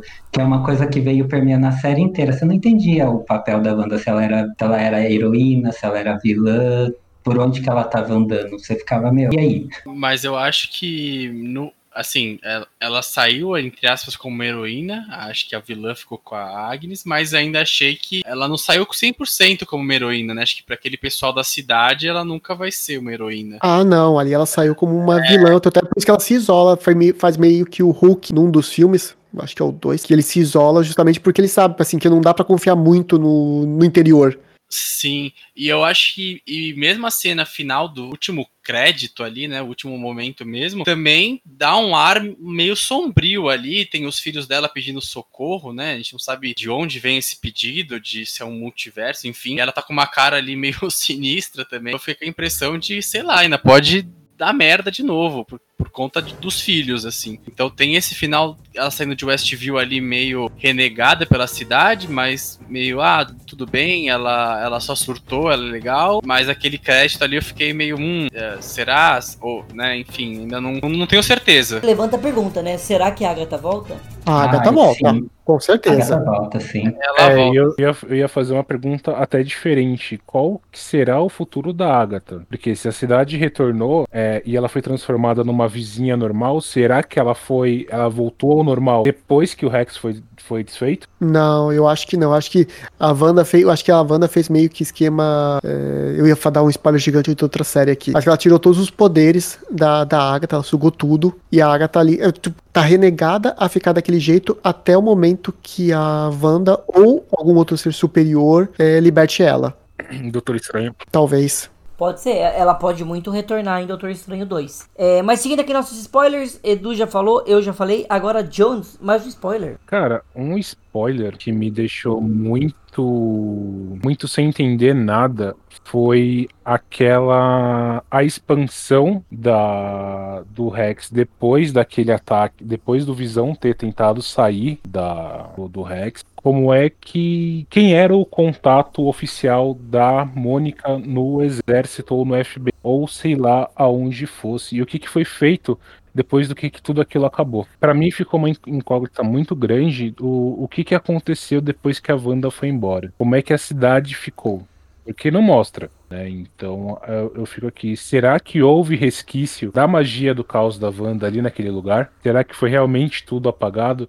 Será que foi tudo. Será que ainda a gente vai ver aquela cidade sendo mostrada de novo, com algum resquício, algum bueiro, por exemplo, quando eles tentam passar um técnico, alguma coisa assim? Pelo bueiro, entendeu? Pelos esgotos. Eu fico me perguntando referente a isso. O que que foi feito da cidade depois que a Wanda foi embora? Eu acho que da cidade vai ser só uma passada de pano do governo, dar um dinheirinho para todo mundo ficar em silêncio, tipo de coisa tradicional, né? E com relação ao a pessoa que a Mônica tinha contato, o próprio pessoal da, da Marvel já falou que realmente era só aquela pessoa, aquele, aquela oficial do exército, especial, sei lá o que que era, que era o contato Ela dela mesma. era uma cientista espacial, né? Que todo mundo acabou teorizando que era o Reed Richards e não sei o que, blá blá blá, e na verdade era, era aquela moça lá. Era aquela moça que ela, na verdade, tinha é, que ela tinha o contato para poder pegar essas armas, ter direito e pegar aquele caminhão, mas que não, que não tinha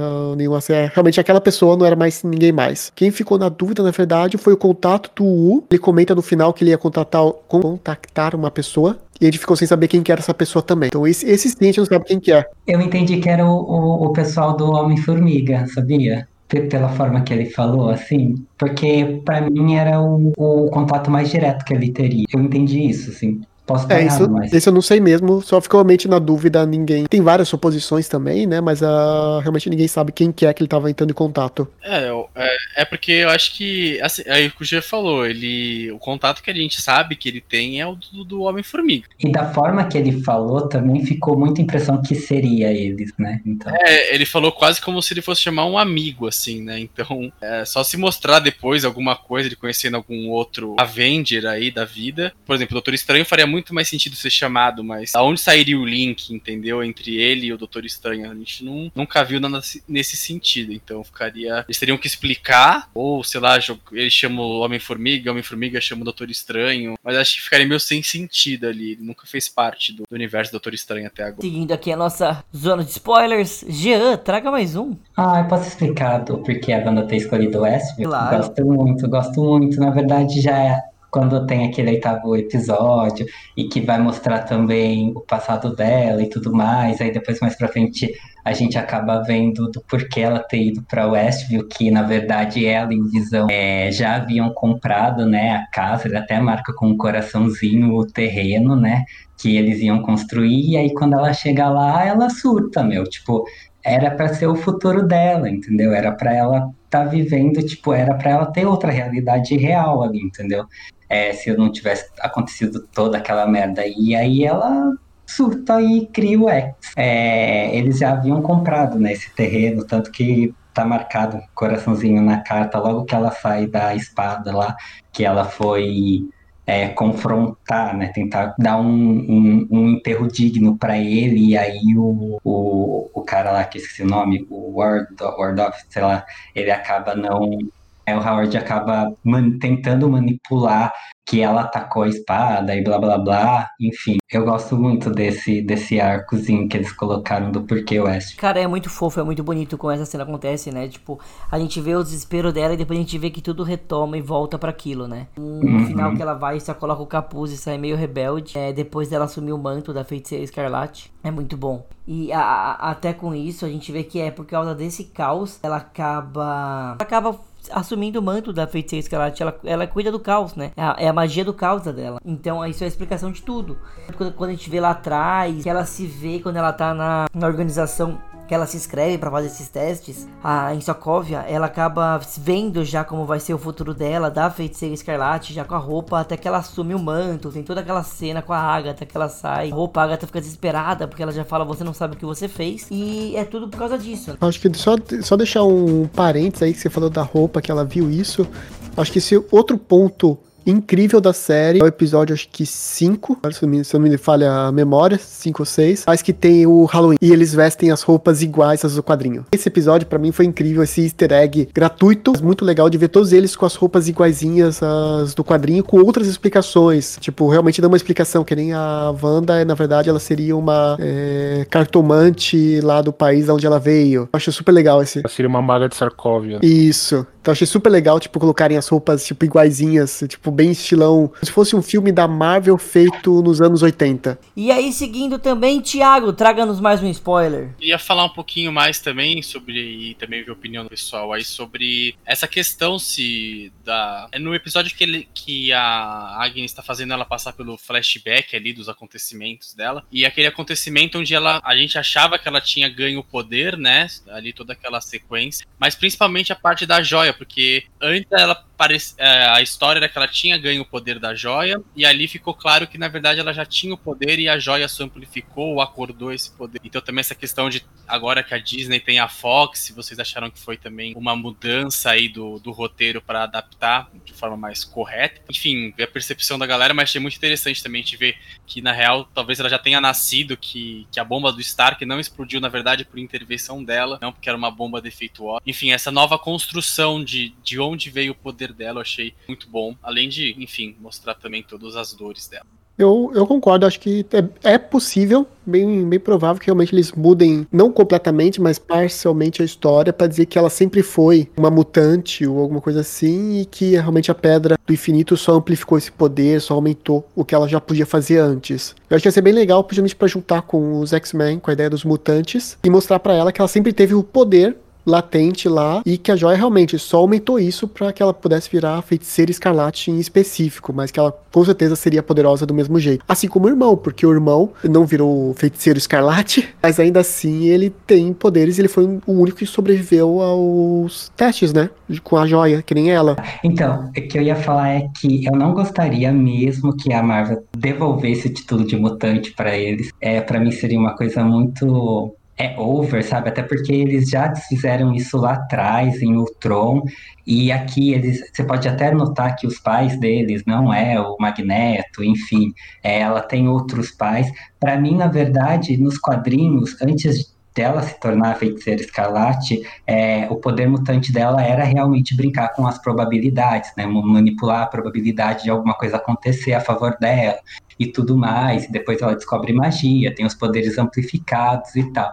Só que aqui eu faria uma outra ligação, até com esse outro lugar onde ela termina, que tem umas montanhas, enfim. Para mim, eu, eu acredito que tenha sido, é, que pode ser o Monte Wing, o Ungador, né, que nos quadrinhos esse local faz muito parte da origem dela, e é na onde tem o, o Citon é, preso, e, e, e exatamente essa figura tem uma grande, é, como que fala, ela tem uma grande peso na construção da Wanda, sabe? Então, ela pode ter nascido com algum dom, sim, mas eu não acredito que ela seja uma mutante, sabe? Eu não gostaria disso, porque eles já desfizeram, e para eles fazer isso de novo, ter que misturar com os X-Men.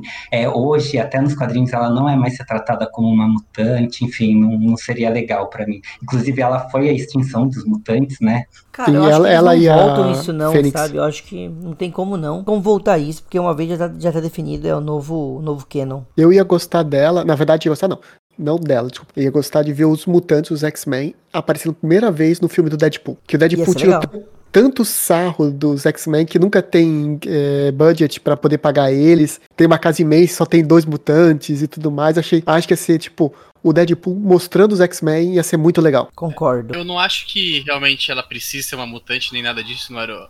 a- questão maior é que eu acho que eles realmente deram um foco aí, talvez, pra, pra essa alteração do, da origem do poder dela. E como a Marvel normalmente não dá ponto sem nó, eu não tô falando que ela vai, vai, vai vir de uma origem mutante aí agora, realmente essa questão dos pais não é o Magneto, mas talvez isso dê algum desenrolar aí sim. Mas por isso, que eu não acho que eles iam focar em explicar que o poder veio até anterior a, a, a joia, o que para mim ficou muito claro ali, e à toa, assim, sabe? Só pra falar que ela nasceu com isso e legal. É, eu acho que tem que o poder dela tem muito mais a ver com a localidade onde ela nasceu do que ela ter nascido com o poder, entendeu? Eu também concordo. Acho que principalmente Sakov, né, que ele que seria aquele antro de pessoas que estavam já sofrendo há bastante tempo.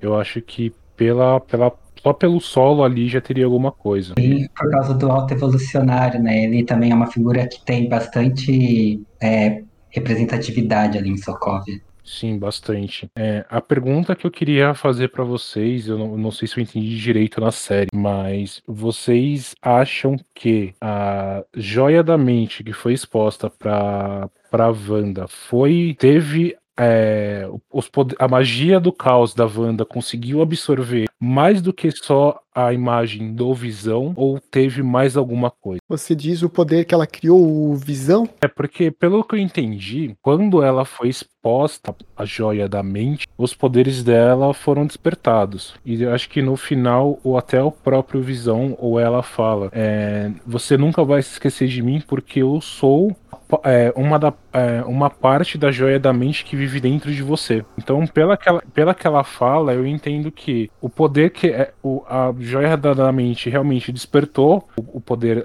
o poder dela, mas que o poder da joia da mente também foi absorvido por ela. Eu acho que sim, eu acho que o, a joia da mente, tipo, tanto que é daí que ela conseguiu fazer o visão, usando o próprio poder da joia da mente. Eu acho É. que tem parte realmente da joia da mente no corpo dela, que nem aconteceu com a Capitã Marvel, que ela absorveu a energia, né? Eu acho que aconteceu ali a mesma coisa, tipo, ela absorveu parte, de, não, não só aumentou os poderes, mas a energia foi absorvida por ela, por isso que ela tem tanto poder também, e ela pode até criar coisas que teoricamente não seriam possíveis de criar, como criar uma vida do nada, né? Que ela fez com o, o visão fake mais os filhos.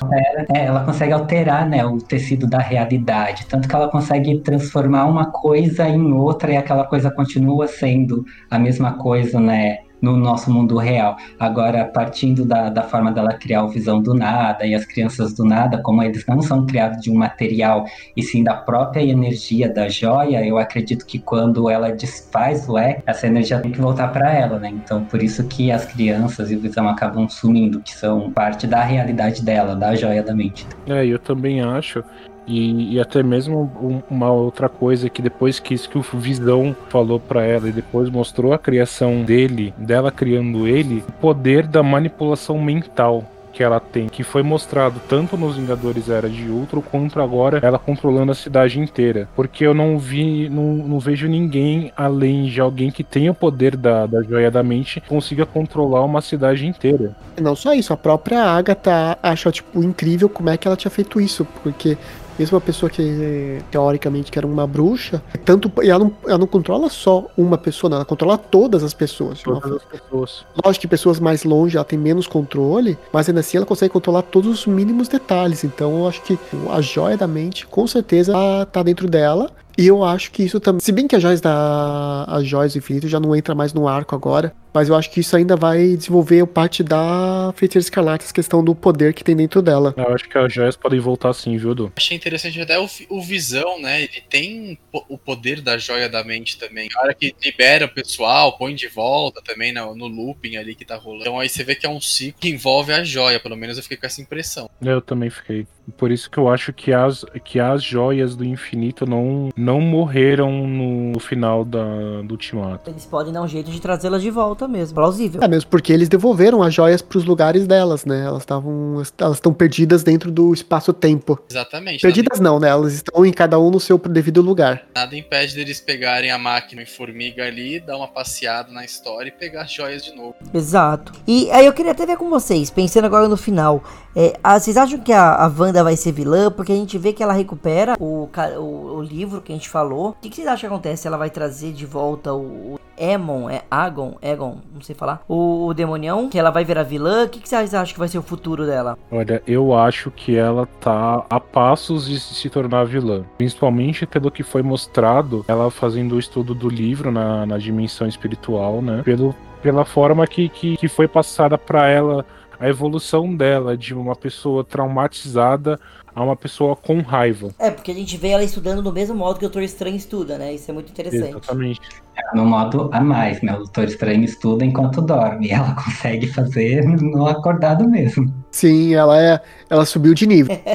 E, eu- e outra. Eu, eu, é que eu fico na dúvida, assim, porque eu não queria que ela se tornasse vilã, pra ser sincero. É, eu acho que poderia acontecer alguma coisa muito parecida com essa série, darem a impressão de que ela é vilã. Ou até ela criar algum evento aí, bagunçar o multiverso, como até o, é o nome do filme, né? Depois ela ajudar novamente a reconstruir. Mas o problema é que ficaria um pouco repetitivo, eu acho. Então isso me assusta um pouco nesse sentido. E eu não vejo outra porta pra multiverso da loucura do Doutor Estranho senão ela. E que vai ter uma pegada de terror, né? É, eu não vejo o Doutor Estranho acordando lá, fazendo uma merda que, que vai abrir essas portas aí pra caos. Não, é, vai ser outra pessoa que vai fazer isso. Isso passagem já saiu. Eu não vi a cena, porque eu tô tentando evitar spoilers, como eu sempre faço. Mas o próprio Doutor Estranho é mencionado no Falcão e Soldado Invernal. Nossa, mas o que, que tem a ver? Eu vi, eu vi. Eu vi a cena, mas é bem, é bem bobinho. É tipo uma, é só uma menção mesmo. Não, não Ah, tem tá, nada tá, demais. Pode ver a cena que é tipo é uma piada, sabe? Ah, tá, então beleza. Então tudo bem. Eu, tenho, eu, eu, tô- vejo assim, saiu o trailer, saiu o teaser, Soldado Invernal, Falcão, eu, tá bom, tá, não vou ver, porque pode ser que seja alguma coisa boa, pode ser que seja uma coisa nada, que não faça nada de diferente, mas não, não vou assistir não. Eu me arrependi de ter assistido o trailer já. Jura, gente? Eu gostei. Juro. Eu não Enfim. tava vendo nada até agora. Ah, eu gostei. Nossa, o primeiro que eles soltaram lá no Super Bowl foi incrível. tipo, juro, eu fiquei abismado. Eu, é, eu vi o do Super Bowl, que eu achei legal, e foi o único que eu vi, que justamente foi aquele, não, eu vou assistir, mas não vou esperar grande coisa. Mas foi o que me fez, não, tudo bem, eu vou assistir esse, essa série. Bom, já ia assistir de qualquer jeito, né, mas... Então, eu tenho a impressão que a Marvel ela não mostra muita coisa nos teaser delas. WandaVision foi isso, tipo, ela não mostrava muito. Até do próximo episódio ela colocava, ela colocava cenas do episódio que já passou, entendeu? Eu ficava, ah, beleza. Então esses que eles estão lançando, eu acho que é tipo, é uns pedacinhos que não vai ter tanta relevância, assim, sabe? Eles jogam a hype, mas eles não dão muita resposta. É, é, exatamente. E agora falando sobre a Wanda, pra mim ficou bem claro, assim, eu, tipo, é uma teoria que também já vem, que o pessoal já vem discutindo e tudo mais, eu acho super provável de acontecer, é sobre os seres Nexus. Tanto que tem aquele antidepressivo Nexus em um dos comerciais da temporada, e ali eles estabelecem é, duas linhas de teoria, né? Que existem lugares Nexus, o que é o Nexo? Que é um portal para outras dimensões, para o multiverso e tudo mais, ou que tem seres Nexus, como o Loki e a própria Wanda, né? Que é nada mais do que tipo um ser que ele pode controlar tudo ao favor dele. Então ele consegue puxar a energia de uma outra dimensão e formar a própria realidade dele. Ele também é a porta de abertura para outros multiversos. Então eu acho que é nesse ponto que a Wanda ela vai dar de cara com o Doutor Estranho, sabe? De repente ela por ela estar com o Darkhold e o Darkhold a gente sabe que tem, ele tem um histórico de meio que consumir o leitor, pode ser que ela endoideça por causa do livro, enfim, mas eu não acredito que ela seja retratada mesmo como uma vilã, até porque eu acho que essa proposta de retratar esses super-heróis não sendo como é o pináculo da bondade, da justiça e do altruísmo, a Marvel já vem fazendo há muito tempo, desde Hulk, a gente já acabou de citar isso, entendeu?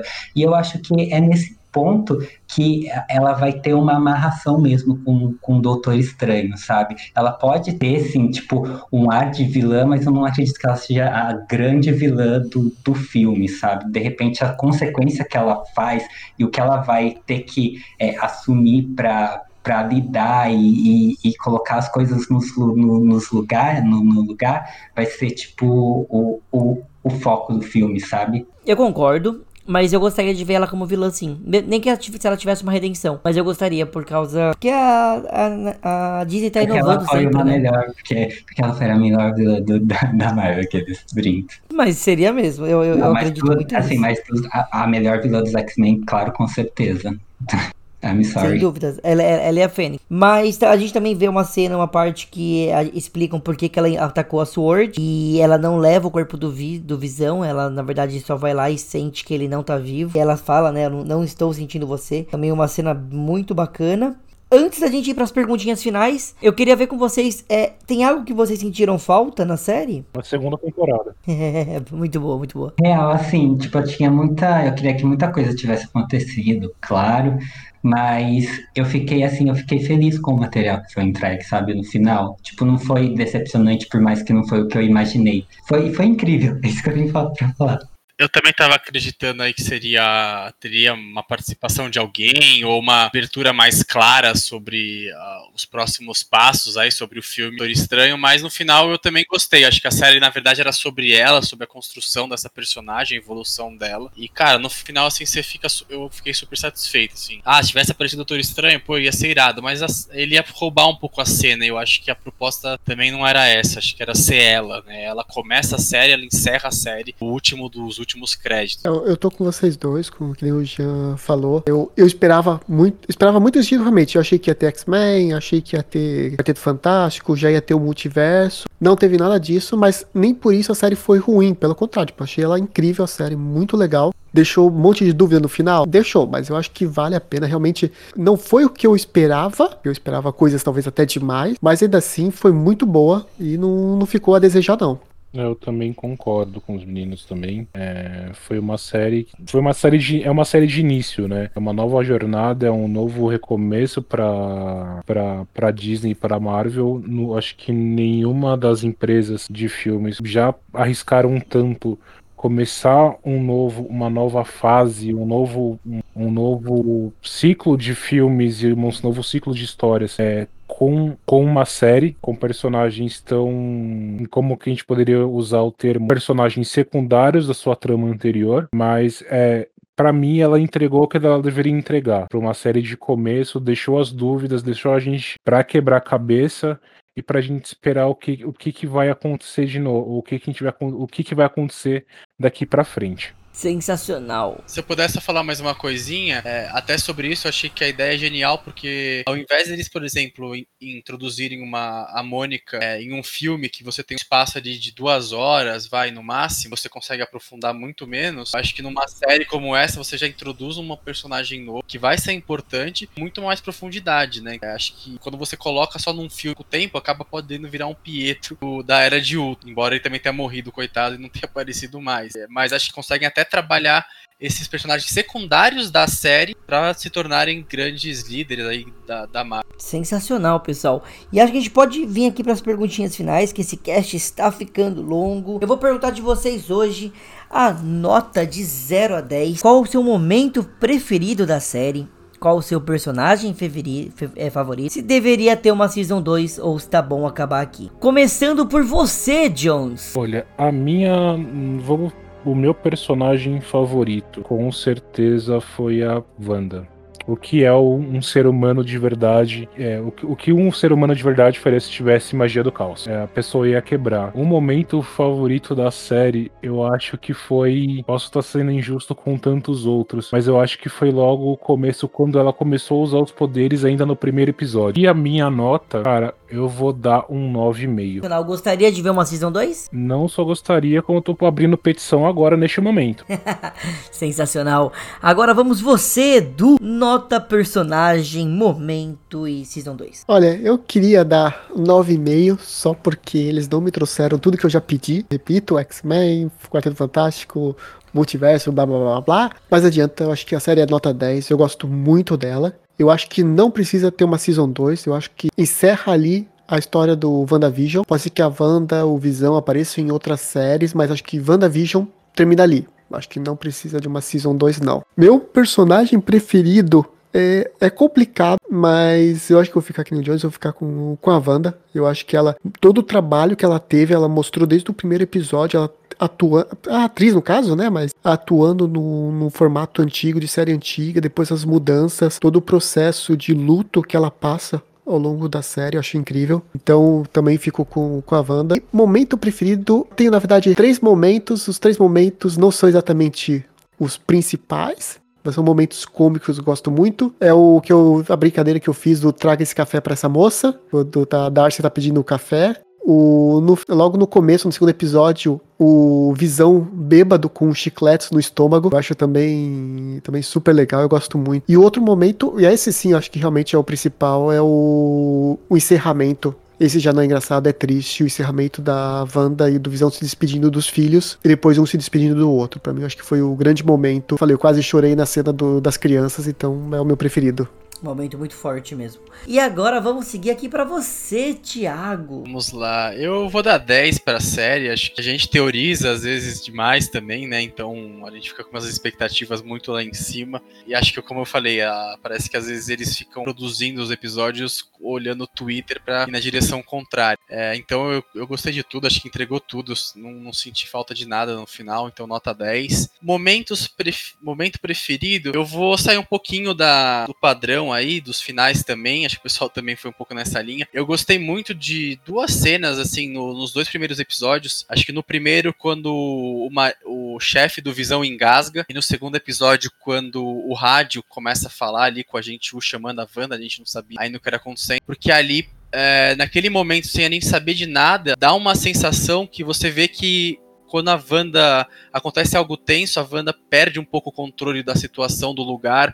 A, a esposa do, do cara ficou rindo, ficou em um looping ali, né, no primeiro episódio. A, a moça no, no segundo episódio, que eu não lembro o nome, né, aquela chefe, a moça ali, a principal mulher do bairro, por assim dizer, né, líder ali do pessoal, ela também surta, ela quebra o copo. Então ali naqueles momentos eu fiquei hiper tenso, eu lembro de, de ter essa sensação assim de caraca acontecendo. Então vou dar a menção aí pra, essas, pra esses dois momentos da série. Uh, personagem eu vou mudar um pouquinho, eu vou também pro, pro Visão, acho que ele começou ali como um certo alívio cômico, achei o papel dele fantástico, achei a atuação incrível também, ele também atuou por vários momentos, né, depois de ter dúvidas, é, ir atrás, o confronto dele com a Wanda, e acho que ele participou daquele teve é, diálogos incríveis e também o final ali, a despedida, acho que é tão tocante quanto a parte dela. E Season 2 eu até gostaria de ver, mas eu, eu acho que não faz sentido. Acho que era essa introdução mesmo, era para começar e acabar dentro dessa Season 1. Boa. Agora, Jean, sua vez. Meu, eu, eu vou dar 10, não tem como. Eu acho que eu estaria sendo muito injusto dando 9,5, 9, ah, tipo, por outras produções. Eu sei que o Ultimato foi primoroso, grandioso, mas WandaVision veio com uma proposta diferente, e é isso que eu gostei, sabe? Então eu, eu tenho que dar 10 nesse sentido. É porque, de uma forma ou outra, é um projeto válido, né? Especialmente, tipo, para aquelas pessoas que, que, tipo, sempre falam que a Marvel sempre faz a- mesma coisa. E, e para mim não, não foi isso. Tipo, foi provado ali na série, ao longo dos episódios, que o estúdio ele tá disposto a encontrar essas novas narrativas, né? E é justamente aqui que a gente vê a, a jornada tipo, completa da Wanda se tornando uma feiticeira. Então, meu, foi muito legal você ter ela ali, é, é uma heroína frag- fragmentada, e aí ela tentando encontrar um atalho para esse luto que ela tá vivendo, uma missão tipo, primorosa também da Jack, da, da Jack Sheffer, a- que é a diretora, eu tô ainda impactado com essa mulher. Ah, e, e, meu, é um pontapé, tipo, muito bom pro universo cinematográfico, tipo, como um todo, né? Até o próprio Kevin Feige já acabou, já declarou, tipo, já acabou declarando em várias entrevistas que o futuro tá no streaming. É, eu sei que sim, é, o universo do, do cinema vai ter um grande peso, mas, meu, as séries que estão vindo aí também, tipo, a, a produção não, não tá de brincadeira, sabe? Então eu vou dar 10, é, sim, é, não vou dar outra nota. Ah, o meu momento preferido, cara, eu tenho dois. Foi, o, foi a Agatha e mais ninguém, é um dos meus momentos preferidos, a musiquinha e tudo. É ali que a gente tem a, a revelação da antagonista da série, de como ela controlou as coisas dentro da realidade da Wanda. É um momento bem legal, é um momento que eu gosto bastante. Mas o momento que mais me pegou mesmo foi o da despedida, assim, sabe? É, que após ela derrotar a Agatha, ela tipo vai se preparar para aquele último momento de felicidade com a família dela, sabe? Aquela, aquela, aquele diálogo com visão, é, ela se despedindo das crianças e ela tipo, questionando, sabe, o papel do visão, um pouco da identidade dele dentro da vida dela e declarando que sim, ele é o amor dela. Enfim, eu acho que, que esse ciclo foi esse fechamento de ciclo foi muito legal para para a série, essa aceitação do luto dela, sabe? Que ela precisava se desfazer daquilo, enquanto todo o X ia se desfazendo também. Foi muito legal é, ver isso. O meu personagem favorito é óbvio que é, é, é, a Wanda, né? Não tem como não ser, mas eu vou falar de um outro que eu gosto muito, que, tipo, eu quero ver mais dele, que é o Icano, a criança gay Tommy, aqueles, o nojinho dele parando a bala, ai que maravilhoso, ai que criança fofa, juro, dá vontade de morder ele, ele é muito fofo. É, eu gostei muito é, dele. E qual que era a última pergunta? Ah, da Season 2, né? Se eu gostaria de ter uma Season 2. Meu, acho que não. Acho que, tipo, algumas coisas, algumas séries, assim, também, a gente precisa aceitar o final, conseguir é, é, apreciar, sabe? Essa jornada. Se ter um, uma, eu acho que para manter esse ritmo vai ter que ter muito trabalho, sabe? Tipo, porque essa foi, tipo, muito, muito boa mesmo, essa série. É isso, eu recomendo pra todo mundo assistir, é isso. Bom, e agora aqui a minha nota, eu vou dar 9,5. E no começo eu falei que eu tive aquele incômodo, então 9,5 acho, acho justo, é uma nota notaça. Acho que esse é um dos programas mais altos de nota que já teve, por tanta gente falando junto. Realmente vale a pena assistir, quem não viu, assista. Se você ouviu até aqui e recebeu spoilers, assiste logo. Então já que você já sabe tudo. Cara, personagem, eu acho que eu vou mudar um pouco, porque vocês já falaram Visão, vocês já falaram é, Wanda, eu realmente gosto muito dele. Mas eu vou, vou aqui dar, dar o braço torcer e vou, vou dar, o, dar, dar um prêmio pra Agatha, por mais que eu não gosto como ela é revelada. Eu gosto muito depois do que ela ensina na parte de Salem. Eu acho que ela realmente merece. Em questão se eu queria uma Season 2, eu acho que poderia ter sim, eu vou, vou aqui fugir. Mas não a continuação da, dessa história, de amor deles, não sei, talvez alguma outra coisa.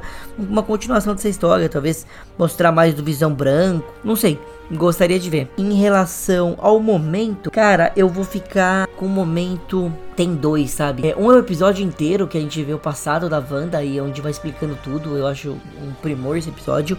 E o outro é quando a gente vai ver ela, quando ela chega na casa e quando ela, ela volta para casa e a casa tá destruída, não foi construída ainda. Tudo aquilo não deixou de ser o sonho que ela queria na vida dela. Então, esse é o meu momento, minha nota, personagem e Season 2. Eu queria agradecer a todos vocês que ouviram até agora. Se vocês ouviram até aqui, eu aconselho a entrar no grupo do Telegram, vem fazer parte da gente, vem trocar uma ideia e obrigado a todo mundo que participou até agora, Jean, Thiago, Jones e Edu. Obrigado por terem participado de mais um fantástico Mundo de Gods. O final é de vocês, podem falar o que vocês quiserem. Queria agradecer de novo, como a gente falou, 13 terceiro programa, é um número que dá sorte. Vamos dizer que, que dá sorte porque é o do WandaVision. Obrigado, Gozo Novo, por permitir que eu participe, deixar meu jabá tradicional. Quem puder ouvir meu podcast e me seguir, tem um podcast chamado News Geek on the Block, é um podcast que a gente faz sobre, fala sobre notícias do mundo geek em geral. E às vezes, às vezes a gente tem uns especiais também sobre séries, jogos. Fica aí o convite para ouvir. Eu queria agradecer também, Gods, pelo, pelo convite. Mais uma vez, é extremamente agradável conversar sobre coisas que a gente gosta. É isso. Venham para o grupo, nem, a gente, que nem eu falo com cada integrante novo que entrou. Nós somos doidos, mas somos doidos bem legais. Quero agradecer também é, por ter me convidado para falar de um assunto que eu gosto tanto e de uma série que eu gosto tanto também. É, obrigado, foi agradável o papo da gente. É sempre legal ter uma outra visão da série, sem ser aquele fechadinho que eu tô aqui em casa com meu namorado e a gente comenta na nossa bolinha. E poder furar isso um pouco é, é legal, é revigorante. É, tô perdendo o BBB pra estar aqui aqueles. Brincadeira, mas gostei muito. É, obrigado mesmo. Quero outros futuros, é, quero futuros convites para falar. Estou participando do grupo do Telegram, pessoal. Entra lá também. A gente troca ideia. Eu não sou tão participativo lá, sou tão ativo. Não vou mentir. Mas vez ou outra eu tô, tô, tô entrando, lendo, dou um palpitezinho, marco presença lá e depois eu saio. Enfim, é isso. Queria agradecer aí toda primeiro Goods pelo convite, depois a rapaziada aqui que participou do programa também pelo bate-papo e agradecer o pessoal aí que tá escutando. Obrigado por ter ficado até aqui. Até o próximo. Abraços. Valeu, pessoal. Até o próximo. Abraço.